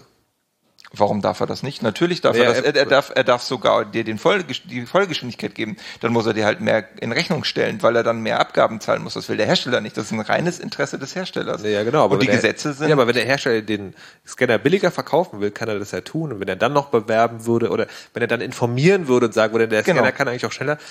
Na, er informiert ja nicht, dass er schneller kann, er informiert darüber, dass er in Deutschland nicht schneller darf. Also zum Beispiel. Also die, für Juristen wäre das sicherlich ein sehr spannender Fall. Naja, dann greifen sie meistens zu irgendwelchen Hilfsmitteln, dass sie an die, an die Modellnummer noch ein E für Europa oder ein D für Deutschland dranhängen. Und das taucht dann in einigen Produktbeschreibungen auf, in anderen wieder nicht. Und das ist sehr, sehr irritierend für Endanwender. Das ist, äh, das bei Beamern kenne ich das auch so, dass die, dass es sozusagen, dass es immer amerikanische und europäische Modelle gibt. Gibt es bei Beamern auch Anti-Features? Weiß da jemand was? Nee, also dass da ein Unterschied herrscht, äh, hängt davon ab äh, oder hängt damit zusammen, dass wir in Europa PAL haben und in Amerika NTSC oder was umgekehrt. Auf Ja, jeden Fall das ist so, irgendwie, Ja. ja. das Okay, da hat es tatsächlich einen technischen Grund, dass er anders Genau. macht. Ein Glück. Also nochmal bei der, bei der Kennzeichnungspflicht, die, wo wir das besonders relevant finden, ist eigentlich in Bereichen, in denen die meisten Verbraucher auch was anderes erwarten würden. Also be bestes Beispiel finde ich sind E-Books. Also wenn ich äh, früher ein Buch gekauft habe, dann konnte ich das ausleihen. Ich konnte das weiterverkaufen. Ich konnte, also die, diese Möglichkeiten hatte ich einfach. Wenn ich jetzt ein E-Book kaufe, also ein elektronisches Buch, dann ist das eigentlich von am Anfang erstmal unverständlich für einen Verbraucher. Warum kann ich das nicht auf meinen anderen Rechner kopieren, auf meinen anderen E-Book-Reader? Warum kann ich das nicht an einen Freund ausleihen?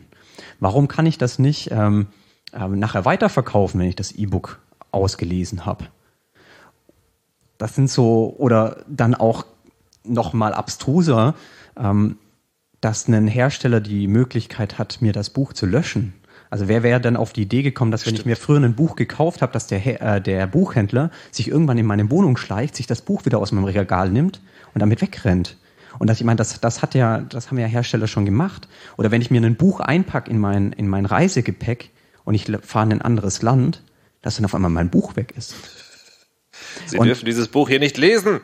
Das, das sind halt Sachen, die passieren bei E-Books. Also, dass ich, ich kann das nicht einfach auf ein anderes Gerät kopieren. Ich kann das, darf das nachher nicht weiterverkaufen. Wenn ich in einem anderen Land bin und dort der Server zum Beispiel nicht verfügbar ist oder ich einfach aus einem anderen Land komme, wo das noch nicht, äh, noch nicht freigeschaltet ist, dann kann ich das einfach nicht lesen. Und das sind Dinge, das sagen wir, das ist notwendig, dass Verbraucher das vorher wissen, was für Funktionen dort, also welche Antifunktionen dort implementiert sind.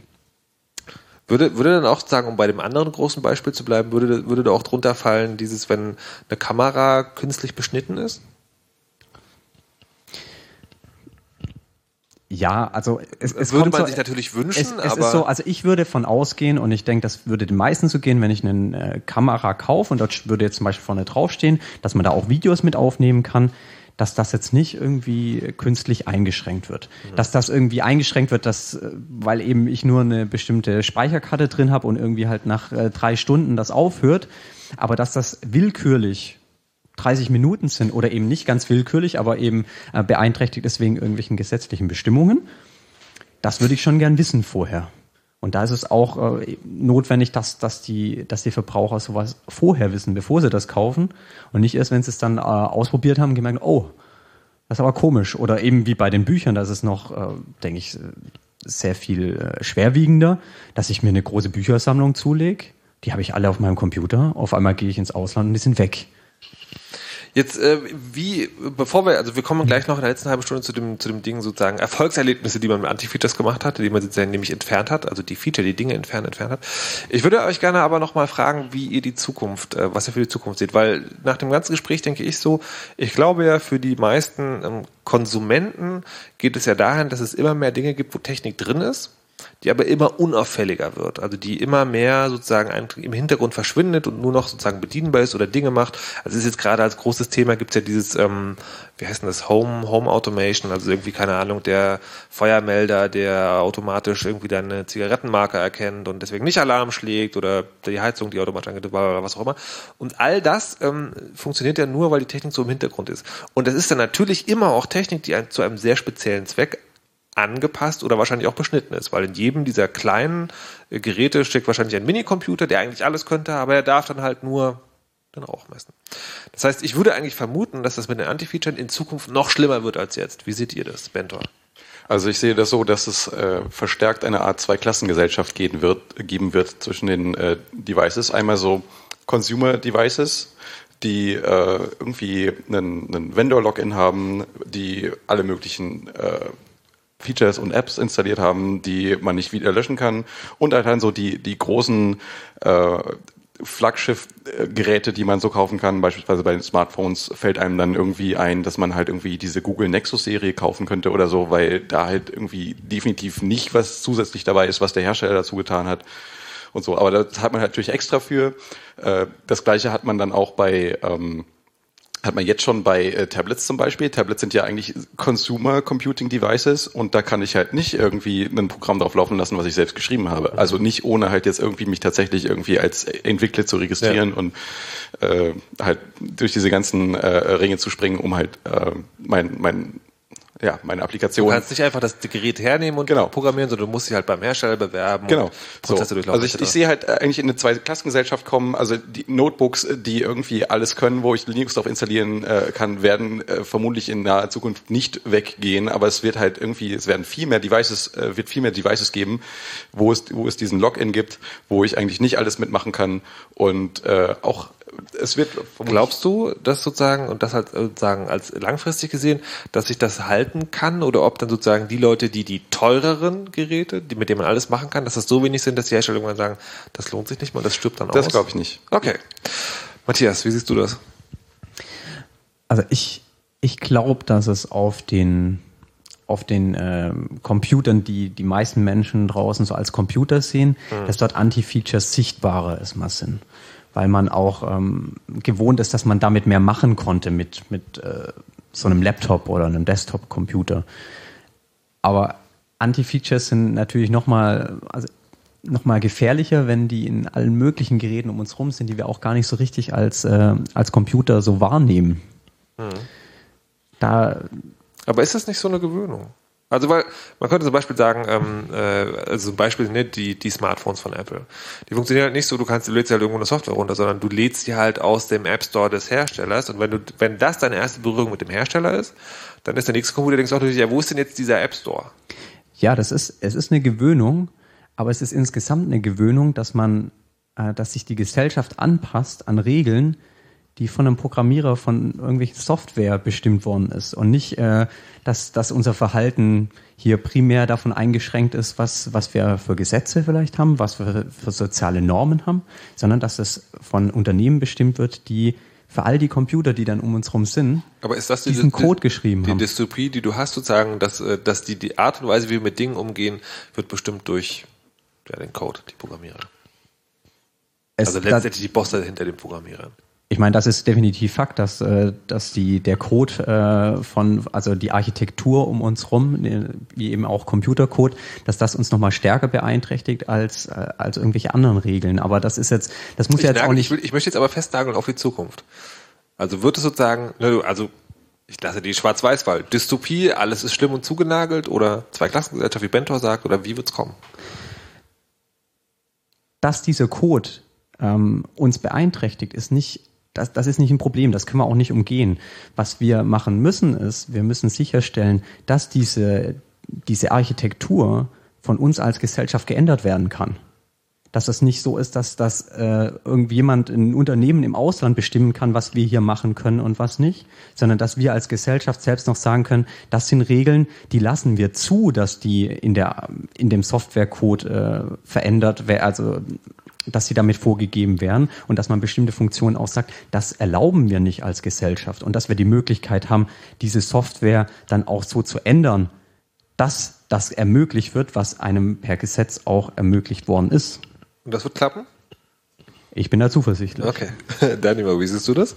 Ähm, ich sehe das sehr stark abhängig davon, äh, wie erfolgreich solche Initiativen wie jetzt äh, die Arbeit von der FSFW beispielsweise ist, äh, weil schlicht und ergreifend, was, was hast du bei Sachen, die Anti-Features sind und die sich äh, immer mehr auf dem Markt durchsetzen? Du hast einen Marktversagen, weil der Markt im Prinzip kaum noch Möglichkeiten hat. Also du als Konsument hast ja irgendwann nicht mehr die Möglichkeit zu entscheiden, ich gehe jetzt zu jemand anderem, weil alle dieses Anti-Feature einbauen. Das ist dasselbe wie mit den Roaming-Gebühren. Da muss ja auch die Politik eingreifen, weil du kannst zu keinem anderen Anbieter gehen, weil alle Roaming-Gebühren so hoch sind. Und wenn der vielleicht irgendwie günstige Roaming-Gebühren haben, dann sind in diesen, dann holt sich ein Anbieter natürlich über irgendwelche anderen Gebühren wieder die Kohle rein. Das heißt, du hast keine wirkliche Wahl. Und an der Stelle musst du, ne, auch, weil du sagst, in welcher Gesellschaft wollen wir leben, die, die das erlaubt, die das zulässt oder die eben sagt, ist uns doch scheißegal, lass die doch alle machen. Und äh, wenn wir das nicht möchten, wenn wir eben nicht in eine Dystopie steuern möchten, dann müssen wir irgendwie sehen, ähm, dass das in Gesetze gegossen wird. Und wie gesagt, ich nehme jetzt noch mal das Beispiel ähm, Roaming-Gebühren. Ähm, da passiert ja gerade genau das. Okay. Aber da muss es halt auch erstmal ein paar Abgeordneten wehtun. Und die Frage ist, wann passiert das mit Anti-Featuren? Gut, also wann, wann tun Anti-Features Abgeordneten weh? Hm. Können wir uns mal An überlegen. dem Punkt, wo sie kein Geld mehr dafür bezahlen können, um sie auszuschalten. Äh, wir werden sehen. Wir werden gleich noch drüber sprechen, äh, wie man, äh, wie man die sagen, die Anti-Feature ausschalten kann, wenn man die jetzt nicht darauf warten will, dass das irgendwie Abgeordneten wehtut. Vorher gibt's noch eine kleine Musik von, ähm, wie heißt der Typ? Tracky Burst heißt der Typ. Und dann geht's hier weiter. I love burgers and pizza. Wanna see me eat some? Can't get enough of that medium. Chili cheese fries and some Mr. Pibb. I need tacos with a nasty dip. Pico de gallo, mayo or dryo. Hot sauce or barbecue straight from Ohio. Homemade coleslaw, fuck Boston Market. Junky blue cheese range into five star bread. One time was in pita. Mozzarella feta. Fat ass burrito, mamacita. I enjoy each and every calorie more than any gallery. Worst thing you have in food allergy. Valeria chicken got me finger licking. Teriyaki sticks with the grits. Tricks up for kids. and Kellogg's schnitzel bricks for breakfast or lunch. Cause I always crunch it munchy. You can punch me in the stomach cause it's never really aching. After waking up, gotta have my eggs and bacon. Laptop lunch old school with the classic TV dinner. Watching the food channel sides is always a winner. I'm a real T-Rex when I see a T-bone. Honey track bees home, hungry like a payphone. My brain's all gummy. Ah, this looks yummy. Mommy gonna get me some spaghetti in me tummy. Bon appetit. Love all the meat I eat. No need for critique, cause it feeds my physique. Stuff it down my throat, mwah, smack it like it goes. Seven up like a cold. Slurp that root, you flow. Uh, yeah, and you don't quit. I told you I'll smile like a kid when I'm done double dip. Track your birthday likes to eat. Yeah, let me go ahead and him a that. I want my Kool-Aid at. Damn. Him a Kool-Aid. Oh yeah, one more thing. To the makers of Kool-Aid, would you niggas stop putting the juice all the way to the top? Cause when I twist the motherfucking cap, I, I put it, the shit explodes like a goddamn grenade. Then I got blue juice all over my white carpet. Look, man, I appreciate you trying to give me as much juice for the value. But look, put the juice, cause look, look at this shit. See now the juice is all at the top. You see, put the juice down here so when I open it, it don't spill everywhere, okay? Trust me, I ain't gonna miss it. You know, these motherfuckers cost like five dollar, okay? Thank you. Anyway, y'all know, Shot City, man. Do your thing, get your whip game proper, get your crib together, and remember, get money, get paid. Alright, I'm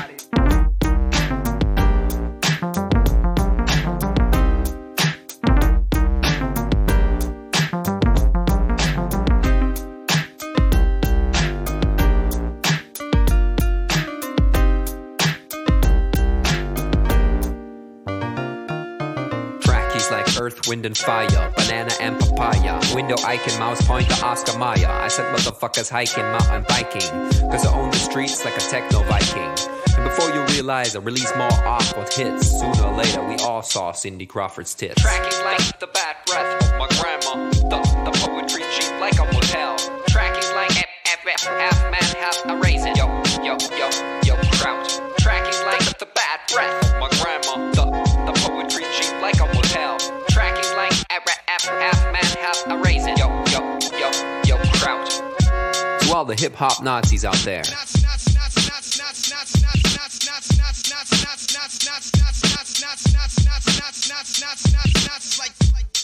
Cheeseburglar von Tracky Birthday. Das ist vom, äh, vom neuen Album, der einzige Song heute, den es, das er gemacht hatte. Kann man sich auch anhören.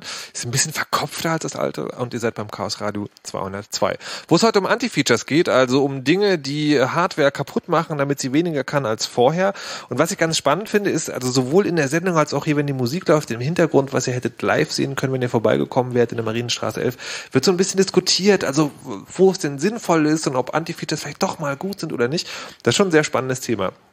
Aber wenn man sich damit beschäftigt, dann will man natürlich auch wissen, wie kann man denn jetzt seine Hardware, also sein Gerät, was weniger kann, als es eigentlich können sollte, von diesem Anti-Feature, also diesem Verbot, dieser Einschränkung heilen. Und ich hoffe, die Leute, die hier auf dem Sofa sitzen und vielleicht auch noch ein paar Leute im Saal oder ihr da draußen, haben ein paar Geschichten mitgebracht. Ich stelle sie noch mal kurz vor. Das sind äh, Bentor, Matthias, Danimo, Mutax und der Peter, die hier um mich herum sitzen und dann noch so ein paar Leute, die äh, andere Dinge tun auf Computerstarren, die alle hier im Chaos Computer Club sind.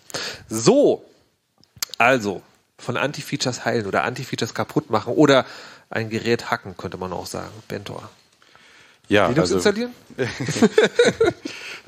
Das geht natürlich auch. Ähm, also gerade wenn man jetzt, äh, wenn es sich um Notebook handelt oder sowas.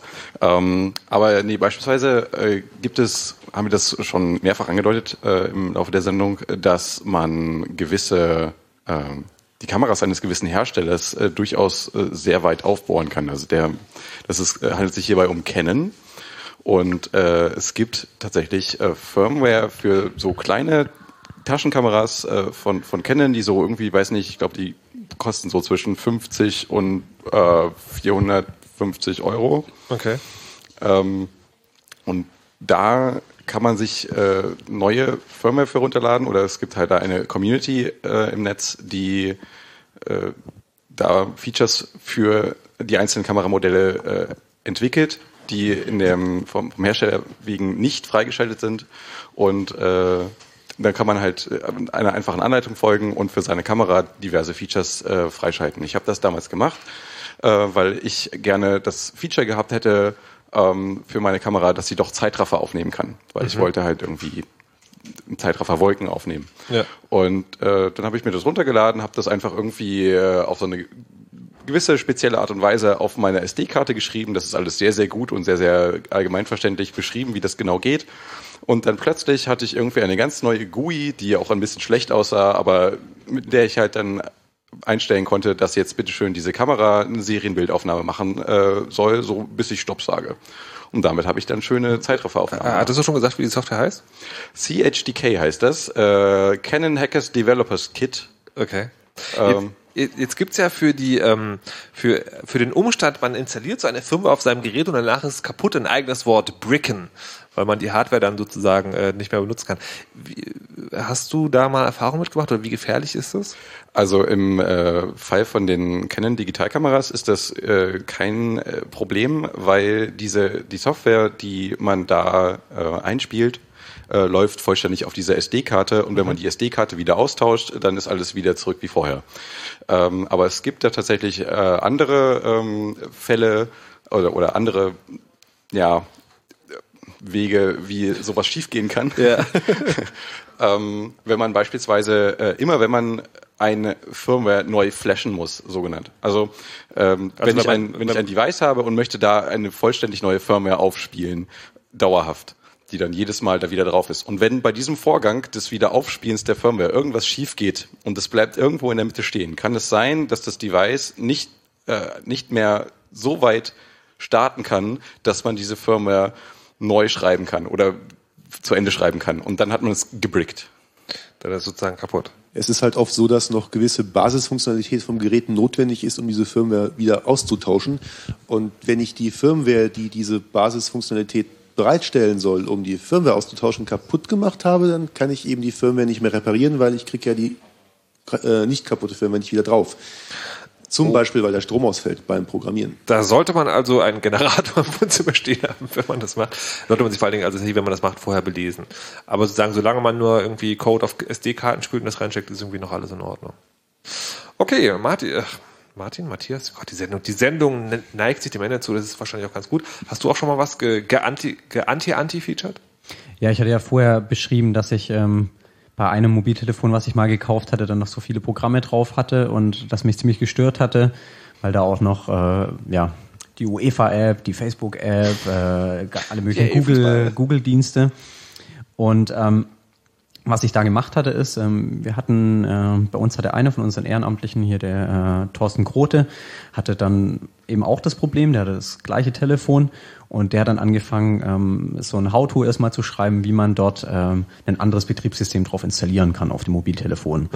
Und äh, da gab es relativ gute Rückmeldungen, deswegen ist das dann zu so einer kleinen Kampagne geworden. Auf äh, freeyourandroid.org ist es dann so dokumentiert, wie man eben auf sein Android-Telefon ein ähm, anderes, also ein Betriebssystem drauf installiert, auf dem, äh, bei, bei dem solche Anti-Features nicht so stark enthalten Also es handelt sich immer noch um Android, aber es ist ein Android, was bereinigt Genau. ist um diese nervigen Okay. Features. Genau, da kann man dann zum Beispiel Replicant oder CyanogenMod äh, oder sowas äh, drauf installieren und hat dann ähm, dieses Problem nicht mehr, dass da irgendwelche Programme drauf sind, die man nicht de deinstallieren kann. Aber ähm, ich nenne ja liebevoll einen Teil äh, Open Source Software Design, immer wenn es ganz schlimm aussieht. Wie ist denn das, äh, wenn man so ein Smartphone lebt ja auch ein bisschen davon, dass es einfach und leicht bedienbar ist. Verändert sich das irgendwie? Wird das schwieriger? Also bei den, äh, gerade bei, ähm, bei CyanogenMod ist es dann so, das ist, das ist genau das, wie man es eigentlich gewohnt ist von einem Android. Weil da ist ja, also Android ist ja erstmal der größte Teil freie Software, sind dann nur die, die Treiber, die dann unfreie Software sind und ein paar andere Teile. Aber ähm, dadurch, dass ich dann einfach mir das ein, neues Android drauf installieren kann, habe ich die ganze Benutzungs, Benutzerführung wie, wie auf einem Android. Und also unsere Erfahrung ist, wir hatten, wir hatten so Workshops gemacht ähm, für Leute, die sich damit nicht so gut auskennen, weil das ja schon sowas ist, eben, oh nein, dann, dann mache ich da was kaputt und dann geht mein teures Spielzeug nicht mehr. Und muss, muss man ja schon sagen, Garantie ist dann meistens flöten, oder? Wenn man sowas macht? Garantie ja, Gewährleistung nein. Okay. Da haben aber auch Hersteller sehr viel äh, Angst gemacht, dass man da Gewährleistung verliert, wenn man das macht. Das ist aber nicht so. Da haben wir dann extra noch eine rechtliche ähm, Analyse zu machen lassen, dass das äh, nicht der Fall ist. Aber die- also die, die Leute haben halt erstmal Angst. Und es ist auch vom, vom, vom technischen Verständnis, muss man schon sich ein bisschen besser mit Computern auskennen, ähm, dass man das, äh, dass man da ein anderes, äh, anderes Betriebssystem drauf installieren kann. Und wir hatten halt dann so Workshops äh, veranstaltet, wo wir den Leuten geholfen haben. Das dauert dann so ja, zwei, drei Stunden. Und äh, die Leute danach, die Rückmeldung war, oh, das geht ja viel schneller und oh, das ist ja viel aufgeräumter und viel toller als, als Okay. vorher. Weil viele von den, äh, von den Android-Versionen, die die Hersteller da noch kaputt machen, die haben ja dann auch, die, die sehen ja richtig zugemüllt aus. Ne? Da hat man oben so eine Leiste, das sind 20 Benachrichtigungen drin und ständig äh, sind noch irgendwelche Programme, die dann mal gekauft werden wollen. Äh, da gibt's ganz, ganz furchtbare Android-Versionen und dann sind die Leute meistens sehr froh und meinen dann, oh, mein Akku hält viel länger, oh, das geht alles viel schneller. Und äh, von der Bedienung her war es eigentlich dasselbe. Da gibt es gibt sozusagen so, so ähnlich wie Crypto-Partys, gibt es auch irgendwie Android-Free-Install-Partys? Ja, wir hatten Free Android-Partys gemacht, ja. Okay, cool. Danimo? Ähm, naja, zum Thema Bricken. Äh, da bin ich wieder. okay. Na, da äh, komme ich nochmal auf das zurück, was wir eben hatten, nämlich Router. Und da, ja, du kannst theoretisch was kaputt machen, das hängt aber sehr stark auch wieder vom Modell ab. Also da ist es halt in den seltensten Fällen so, dass du risikofrei eine SD-Karte reinschieben kannst, mangels SD-Kartenslot. Ähm, es gibt immer eine Möglichkeit zu recovern, das wird aber natürlich ähm, immer schwieriger. Und die Frage ist, reco- recovern heißt, recovern heißt, ist, du kommst, du kommst aus, du kannst aus deinem Stein, aus deinem Brick immer wieder ein, Ja. ein lebendes, funktionierendes, atmendes Gerät machen. Es atmet. ähm, aber es wird natürlich komplizierter. Also die erste Stufe ist irgendwie, du flashst da was drauf, wenn das Flashen schiefgegangen ist, was selten der Fall ist, zumindest in meiner Erfahrung. Äh, dann kann es immer noch sein, dass du, äh, dass du dann mit einer seriellen Konsole dran musst. Wenn das nicht mehr geht, dann musst du dir irgendwie, also die serielle Konsole, die ist meistens auch an diesen Consumer-Geräten zwar vorgesehen, aber nicht dran geschraubt. Das heißt, da musst du dann schon mit dem Lötkolben dran. Okay. Also ne, das, geht, das geht halt beliebig extrem und wenn du halt irgendwie niemanden kennst, wie zum Beispiel Leute von Freifunk oder so, die sich damit echt gut auskennen und wo man meistens auch mal auf der Mailingliste fragen kann oder tatsächlich auf Treffen vorbeikommen kann, hast du halt schon mal gelitten. Auf der anderen Seite, äh, wie gesagt, auch wenn du mit der seriellen nicht mehr weiterkommst, dann kommst du, äh, dann kommst du mit der sogenannten JTAG-Schnittstelle weiter. Das wird halt immer, immer komplizierter und du kannst es beliebig aufwendig machen. Und du bist all diese schmerzlichen. Schritte gegangen? Äh, bis zur JTAG habe ich es noch nicht geschafft, dass ich so, dass ich so weit hätte gehen müssen. Äh, Also und ich habe schon viel kaputt gemacht, also sowohl absichtlich als auch unabsichtlich. Ähm, insofern, ähm, ich würde sagen, wenn man das durch eine alternative Firmware ersetzen will auf seinem Router, gerade wenn man irgendwie merkt, okay, der Hersteller kommt nicht mehr mit Updates rüber, aber da gibt's irgendwie OpenWRT, DDWRT, da gibt's ja auch durchaus äh, benutzerfreundliche Varianten von. Ähm, ja, Ja, du musst ja auch unterscheiden, ob du jetzt irgendwas Hochexperimentelles nimmst, wo die Wahrscheinlichkeit hoch ist, dass was kaputt ist und du es brickst, oder ob du einfach nur dein Gerät äh, mit einer Firmware, die schon Leute getestet haben, ausstatten möchtest, ähm, was wahrscheinlich eher der Fall ist. Und da geht wirklich selten was kaputt. Was ihr übrigens sehen könntet, wenn ihr hier in der Marienstraße 11 seid, ist, dass Danimo viel besser anderen Leuten das Mikrofon ins Gesicht halten kann als sich selbst. Aber das üben wir alles noch in weiteren Chaos-Radios. Matthias, du wolltest auch noch was sagen? Ja, also das hat sich jetzt alles so angehört, als ob äh, Anti-Features zu beseitigen sehr, sehr kompliziert ist. Ne? Man musste irgendwie eine andere Firma installieren oder, oder irgendwie sowas auf so eine SD-Karte drauf machen. Bei manchen von den Anti-Features ist es auch gar nicht so schwer. Also zum Beispiel, ähm, manchmal kann man PDFs nicht ausdrucken. Weil da der Hersteller sagt, äh, also der hat eine Funktion implementiert und dann kann jemand sagen, dieses PDF kann nicht ausgedruckt werden. Was ich da zum Beispiel schon mal gemacht hatte, war dann eben, dass ich die dann äh, die PDFs mit einem freien PDF-Betrachter ähm, aufgemacht hatte, der das äh, nicht berücksichtigt, diesen Teil. Und dann kann man das einfach ausdrucken.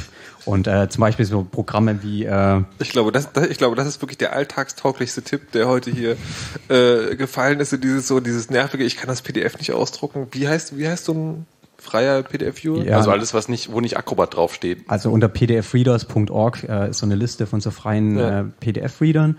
Und da gibt's dann auch welche bei, die haben das standardmäßig, ist das erstmal so, dass man das nicht ausdrucken kann. Also zum Beispiel Ocular unter KDE. Aber dann geht man in die Option und sagt, und da steht dann so ein, äh, so ein Ding, wo man so draufklicken kann, Obey DRM. Und dann klickt man drauf und dann ist der Haken weg und dann kann man ausdrucken. Und der Grund, ich, ich kenne sogar die Story dahinter. Es gab nämlich Leute, wir, wir hatten das, äh, ich habe mal bei KDE mitgemacht und da gab es mal äh, wirklich dann irgendwie Firmen, die ankamen, ja, ihr habt ja diese DRM-Option weggemacht. Wir möchten aber gerne, dass unsere Mitarbeiter diese DRM-Optionen beachten. Und dann haben wir also dieses Obey DRM eingebaut, was man als Systemadministrator auch so einstellen kann, dass man diesen Haken nicht wegnehmen kann, dann waren die Firmen glücklich und die Anwender und, und, und alle Leute, die an diesen, an diesen Voodoo-Zauber glauben, waren glücklich und jeder, der irgendwie keinen Stress damit haben will, macht einfach diesen Haken weg. Das ist sehr ganz großartig. Der Peter wollte auch noch was sagen. Ja, dieses Bricken, was jetzt schon mehrfach angesprochen wird, ist eigentlich auch ein Anti-Feature an sich, weil es ist eigentlich für den Hersteller oft deutlich einfacher, ein Gerät zu designen, was man nahezu nicht kaputt machen kann, äh, als ein Gerät, was man beim Flashen leicht kaputt machen kann. Also so wie die Komponenten, die sie verbauen, vom Hersteller kommen, haben die meistens relativ gute Mechanismen, um ein Telefon oder das Gerät zu recovern. Und das sind halt Dinge, die aktiv ausgebaut oder zum Teil halt verhindert werden aus ja, teilweise auch Kopierschutzgründen oder ähnlichen, aber so wie die Hersteller die Hardware einkaufen, kann man die meistens gar nicht bricken. Das wird erst eingebaut. Hast du schon mal was anti-anti-featured? Hm, naja, diverse Telefone mit irgendwie einem vernünftigeren Android gespielt oder ähnliches. Ja. Oder auch nichts kaputt gemacht? Nö, es ist auch relativ schwierig, das hinzukriegen. Okay, könnt ihr ja mal versuchen. So, ähm, dann sind wir ja quasi äh, fast schon gegen Ende. Haben wir noch irgendwas äh, Wichtiges vergessen? Was mich noch interessieren würde, ist ähm, so Antifeatures. Wir haben jetzt ganz viel über über ähm, über Hard- und Software, also wirklich Software gesprochen, aber das gibt es doch wahrscheinlich auch in anderen Bereichen. Also diese Druckertinte geht ja schon so ein bisschen in die Richtung des Materielle, aber es gibt doch irgendwie so auch so Kaffeemaschinen, wo man nur bestimmte Pads reinmachen kann und sowas. Also es gibt noch ein, ein schönes äh, Beispiel, das ist äh, in den USA gewesen mit dem Telefonbuch. Aha. Und zwar, ähm, wenn man dort nicht gelistet werden wollte, Mhm. muss man Geld bezahlen. Ich will nicht ins Telefonbuch, muss ich extra bezahlen. Genau. Mhm, okay. Also man wird erstmal, äh, werden meine Daten genommen und weiterverkauft und wenn ich das nicht will, dann muss ich dafür bezahlen. Äh, Mir fallen noch äh, ganz spontan ähm, Billig-Airlines ein, die dich während des Fluges irgendwie vollständig dazu nötigen, äh, irgendwelche an irgendwelchen Lotterien und irgendwas teilzunehmen. Und äh, ich würde ja tatsächlich mehr Geld dafür bezahlen, damit die mich in Ruhe lassen. Und das ist für mich eher so ein. Den, den, den Trick, wie du an Wasser kommst, weißt du, oder?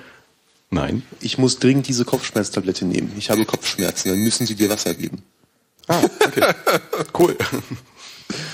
Okay. Also immer Vitaminbrause-Tabletten dabei haben. Ja, natürlich, natürlich. Äh, Mutax, du hattest noch irgendwas mit Kaffeemaschinen, hast du vor der Sendung erzählt. Na, mit Kaffeemaschinen hatten wir nochmal einen Grund, warum manchmal solche Anti-Features vielleicht doch Sinn machen. Ähm, wenn ich mir für zu Hause eine Kaffeemaschine kaufe, dann gehe ich ja davon aus, dass ich nicht am Tag mehr als 1000 Tassen Kaffee trinke. Äh, entsprechend muss diese Kaffeemaschine nicht so Industry-Grade sein und diesen Durchsatz durchhalten. Und dann kann sie auch billiger gebaut werden, dann ist vielleicht die Mechanik ein bisschen, ein bisschen billiger und, und so weiter. Also bezahle ich dann weniger Geld dafür. Jetzt gibt es natürlich Leute, die kaufen dann so eine Privatkaffeemaschine, stellen sie ins Büro und machen dann 60.000 Tassen Kaffee pro Jahr und wollen dann einen Garantieverlauf machen. Und deswegen haben viele von diesen Maschinen einen Tassencounter eingebaut, der zählt, wie viele Tassen gebrüht wurden. Ähm, kann man jetzt natürlich drüber streiten, ob das jetzt ähm, ein Anti-Feature ist, um zu verhindern, dass Leute irgendwie ähm, diese Maschine da irgendwie großflächig einsetzen. Aber da macht es vielleicht tatsächlich Sinn, weil in dem Büro wird so ein Ding vielleicht doch ein bisschen mehr abgenutzt als im Hm. Privathaushalt. Matthias? Die Frage wäre dann, würden Leute Geld dafür bezahlen, dass sie die Funktion nicht drin haben? Naja, das können sie ja, indem sie einfach dann die Maschine kaufen, die für den Bürobedarf da ist. Und es steht auch im Handbuch, dass man die dann nicht, das, das ist eine Maschine, die ist wirklich nur für den Privathaushalt, steht im Handbuch. Und wenn du sie halt dann ins Büro einsetzt, dann bist du selber dann doof, wenn sie nach einem Vierteljahr kaputt ist. Was mich übrigens noch interessieren würde, ist, ähm, weil das ist, das ist so eines von diesen, das habe ich persönlich als Anti-Feature empfunden, da wollte ich noch fragen, wie ihr das beurteilt. Das ist ähm, Cloud-Anbindung. Ich benutze einen Passwortmanager. Oh ja. Und dieser Passwortmanager sagt, ey, kein Problem, wir freuen uns voll, wenn du die Software für mehrere Geräte kaufst und wir bieten dir voll gut an, über die Dropbox zu synchronisieren. Und jetzt mögt ihr mich irgendwie misstrauisch nennen, aber ich finde es nicht so eine geile Idee, meinen Passwortfall in die Dropbox zu schieben. Das ist ja vielleicht sogar noch harmlos, weil da kann es ja verschlüsselt sein. Aber was machst du, wenn du Geräte kaufst, wie dein Thermostat für zu Hause, für deine Heimautomation oder deine Heizung und dein Webradio, das den Radiostream aus dem Netz zieht und alle diese Geräte gehen nur noch mit Servern vom Hersteller und dann ist dieser Hersteller eben pleite. Hm. Cloud-Anbindung als Cloud-Anbindung als Anti-Feature. Ja, also du verlierst nein? halt die Kontrolle und die Daten sind auf Servern anderer Menschen.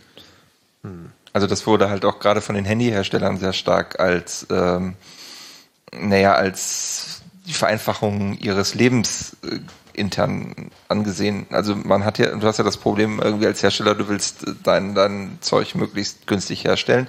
Das heißt irgendwie Kartenleser und alles, was die Sachen komplex macht, vielleicht auch von der Usability ein bisschen hässlich macht, willst du alles nicht haben. So, jetzt willst du eingebauten RAM, eingebaute RAM willst du möglichst wenig verbauen, weil es teuer und da ist die äh, äh, Entschuldigung, einge, eingebauter Speicher, also Mhm. Flash-Speicher, der Sachen permanent speichert, Bilder etc. Naja, und was ist, äh, was ist die Lösung? Äh, du äh, flanscht da deine eigene Cloud oben drauf und sagst, okay, du synkst nur das auf dein, äh, auf dein Handy, was du wirklich brauchst.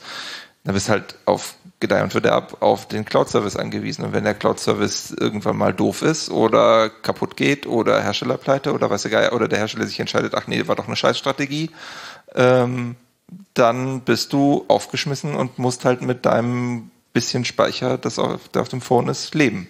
Das hätte ich übrigens tatsächlich gerne als Gesetz, äh, diese Dinge mit Online-Anbildung, dass die auch funktionieren müssen, wenn die on, wenn das Online-Ding jetzt nicht mehr da ist. Also gerade im Spielbereich ist es auch verbreitet. Online-Einbildung ist übrigens ein sehr schönes Wortspiel.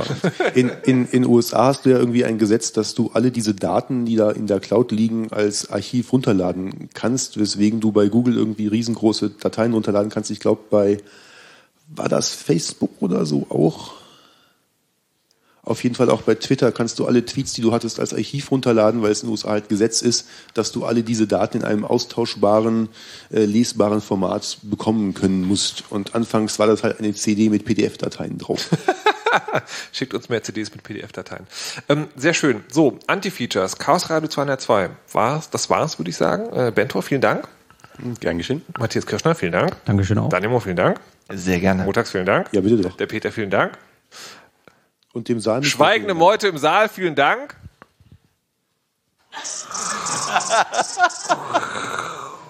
Das ist total gut. Wir, also wir hätten heute irgendwie, in Wirklichkeit sitzen wir bei mir im Keller und das ist doch alles voraufgezeichnet. Ich drücke nur ab, was die Leute sagen. Egal. Ähm, es gibt noch ein paar kleine Hausmeistereien zum Schluss. Ähm, ähm, ich lese jetzt vor, ihr müsst erklären, was es bedeutet. GPN vorbei. Das war eine äh, kleine Hackerkonferenz in Karlsruhe und äh, da ja eigentlich so eine kleine Ausgabe des, des Kongresses und da wurde viel mit Hardware gemacht und auch so ein paar schöne Talks äh, wurden gehalten. Habt ihr auch was kaputt gemacht? Ich glaube, dass äh, der Grund der News ist, die Aufzeichnungen der GPN. Nein, nein, nein, nein, nein. Das oder? kommt dann, aber verstehst du, ich, wenn ich, bevor ich mir das angucke, muss ich ja wissen, was ich mir da angucke. Gulasch. Was sind denn Aufzeichnungen zu sehen? Also was, was wird denn da aufgezeichnet? Was wurde da aufgezeichnet? Naja, es gab ein äh, großes Vortragsprogramm, wie auf den meisten Clubveranstaltungen, wo äh, allgemein über IT-Security, ähm, politische Themen, netzpolitische Themen vor allem oder auch ganz praktische Sachen wie der Vortrag vom äh, Stefan Urbach, wie man sich denn zu verhalten hat, wenn unsere Freunde die Ordnungshüter mal wieder Ausgang haben. Okay, dann steht der Zeiterstichpunkt MRMCD 13 vorbei. Das war eine Konferenz letztes Jahr. oh, ja, okay, das ist ja schon länger vorbei. Da gibt es jetzt auch äh, sagen die Videos dazu. Genau, die Hälfte der MRM-CD ist schon ungefähr online, die andere Hälfte kommt noch. Warum dauert das so lange? Na, da gab es so ein RAID und das war dann auf einmal kein RAID mehr und dann mussten die Daten zurückgebracht werden, dann war das RAID wieder kein RAID mehr und ähm, Okay, es, es gab Probleme. Ähm, apropos Dinge, die schon lange vorbei sind, die man jetzt online abrufen kann, auf chaosradio.ccc.de könnt ihr, Achtung, Chaos Radio Nummer 6 anhören. Das ist von daher besonders, weil ähm, die Aufzeichnungen nur bis Folge 11 zurückreichen und die ersten 10 Folgen gibt es halt irgendwie nicht. Und jetzt hat uns deutlich jemand angerufen, Andi war es, glaube ich, oder beziehungsweise angemeldet, hat gesagt, ich habe hier noch zwei Kassetten. Da habe ich mal ein altes Chaos Radio aufgenommen. Das haben wir jetzt irgendwie bereinigt und da online gestellt. Könnt ihr euch jetzt anhören. So, noch, ähm, noch eine Ankündigung für, den, für die Zukunft. Und zwar gibt's am 8. oder 9. Juli, also auf jeden Fall an dem Dienstag, einen Datengarten hier im Chaos Computer Club Berlin. Wer weiß, worum es da geht? Ach, das ist ja super. Du musst dich um nichts kümmern, haben sie mir gesagt. Setz dich einfach nur hin, wir erzählen denn, was da passiert, haben sie gesagt. Also da kommt jemand aus Indien, der einen Vortrag darüber hält, ähm, dass sie in Indien ein Identifizierungssystem eingeführt haben. Das heißt, äh, also so, so ein bisschen ähnlich wie Personalausweis. Und zwar ist das so, dass dort jeder, der, der in Indien ist, also jeder Resident, nicht nur jeder Einwohner, sondern wirklich alle, die da ständig leben, haben eine, eine, ähm, eine eigene ja, Nummer bekommen und äh, er erzählt dann mal, wie sozusagen, wie aus Indien ein Datenbankstart wurde. Das trifft hier im Club auf großes Interesse und man ist herzlich eingeladen, sich das anzuhören. So, liebe Zuhörerinnen und Zuhörer, liebe Kinderinnen und Kinder, das war Karus Radio 202. Das wird es irgendwann im Verlauf der Woche oder der nächsten 14 Tage oder später, ihr wisst ja, wie das ist mit den Aufzeichnungen, auch online geben unter chaosradio.ccc.de. Ihr könnt mal gerne ins Blog auch schreiben, wie es euch gefallen hat. War, wie gesagt, die erste Sendung, die jetzt quasi so normal alle zwei Monate hier stattfinden kann. Falls ihr Verbesserungsvorschläge habt oder selber mal mitmachen wollt, schreibt uns einfach an chaosradio.ccc.de. Und jetzt der Song, auf den ich mich schon die ganze Sendung freue, der auch immer kommt, der ist von diesem Typen, der heißt äh, Tracky Birthday. Und ich sage nur noch, mein Name ist Markus Richter, lasst euch nicht überwachen und verschlüsselt immer schön eure Backups. Tschüss! You know how all those bad boy rappers claim how much weed they drink and how many 40s they smoke and how many women they've kissed with at the same time. But you see, I'm addicted to something else. It's not about fancy cars or bling bling, unless it's a glitter animation. I've seen more websites than any lousy ass browser. I've clicked more than Douglas Engelbart. I'm as bossy as Bowser. Don't even remember all my email addresses. And I've got more screen names than Sleepy's got mattresses. I need the internet like Whitney Houston needs crack. If you feel the same way, let me see a delicious this track.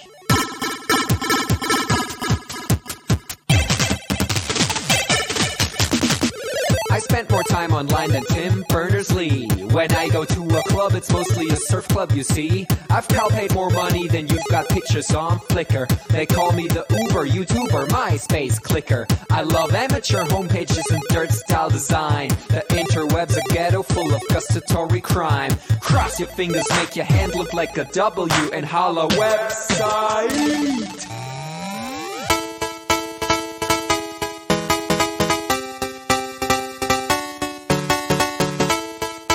My future girlfriend. This is what I sound like. Uh, orders ending, upping it up. Check your birthday, keep on fucking it up. What? All my bitches up in the club. Let me see you shaking it, don't stop. Rub it down, bounce around, wiggle every pound get it to the hyper ground. Everybody dance, jump if you like it the sound. Feel the bass drop, hear the beat pop. What you gon' do? When it's time to take off, climb the rooftop, jump out of your shoe. It goes oohs, oohs, Happy face, balloons, unfadable folky tunes, dance moves from shitty cartoons, pretty hot wounds on over afternoons. The club's full with the whole sweaty nation. That seems out of the wrong medication. Rave invasion, it's a beat thing. Moin, Kang, Kung, jump bang. That's why for the time, three, four, five, six, seven, eight, nine, ten, eleven, twelve, it's an index finger fall.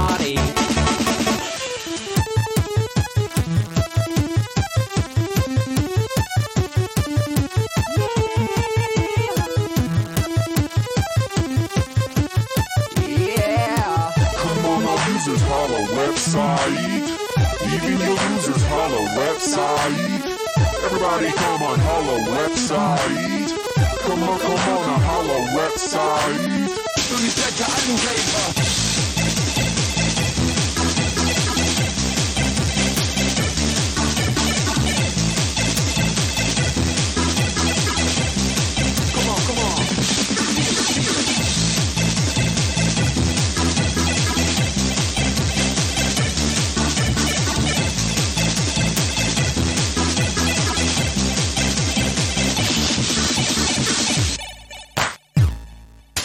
forget I'm in your extended network.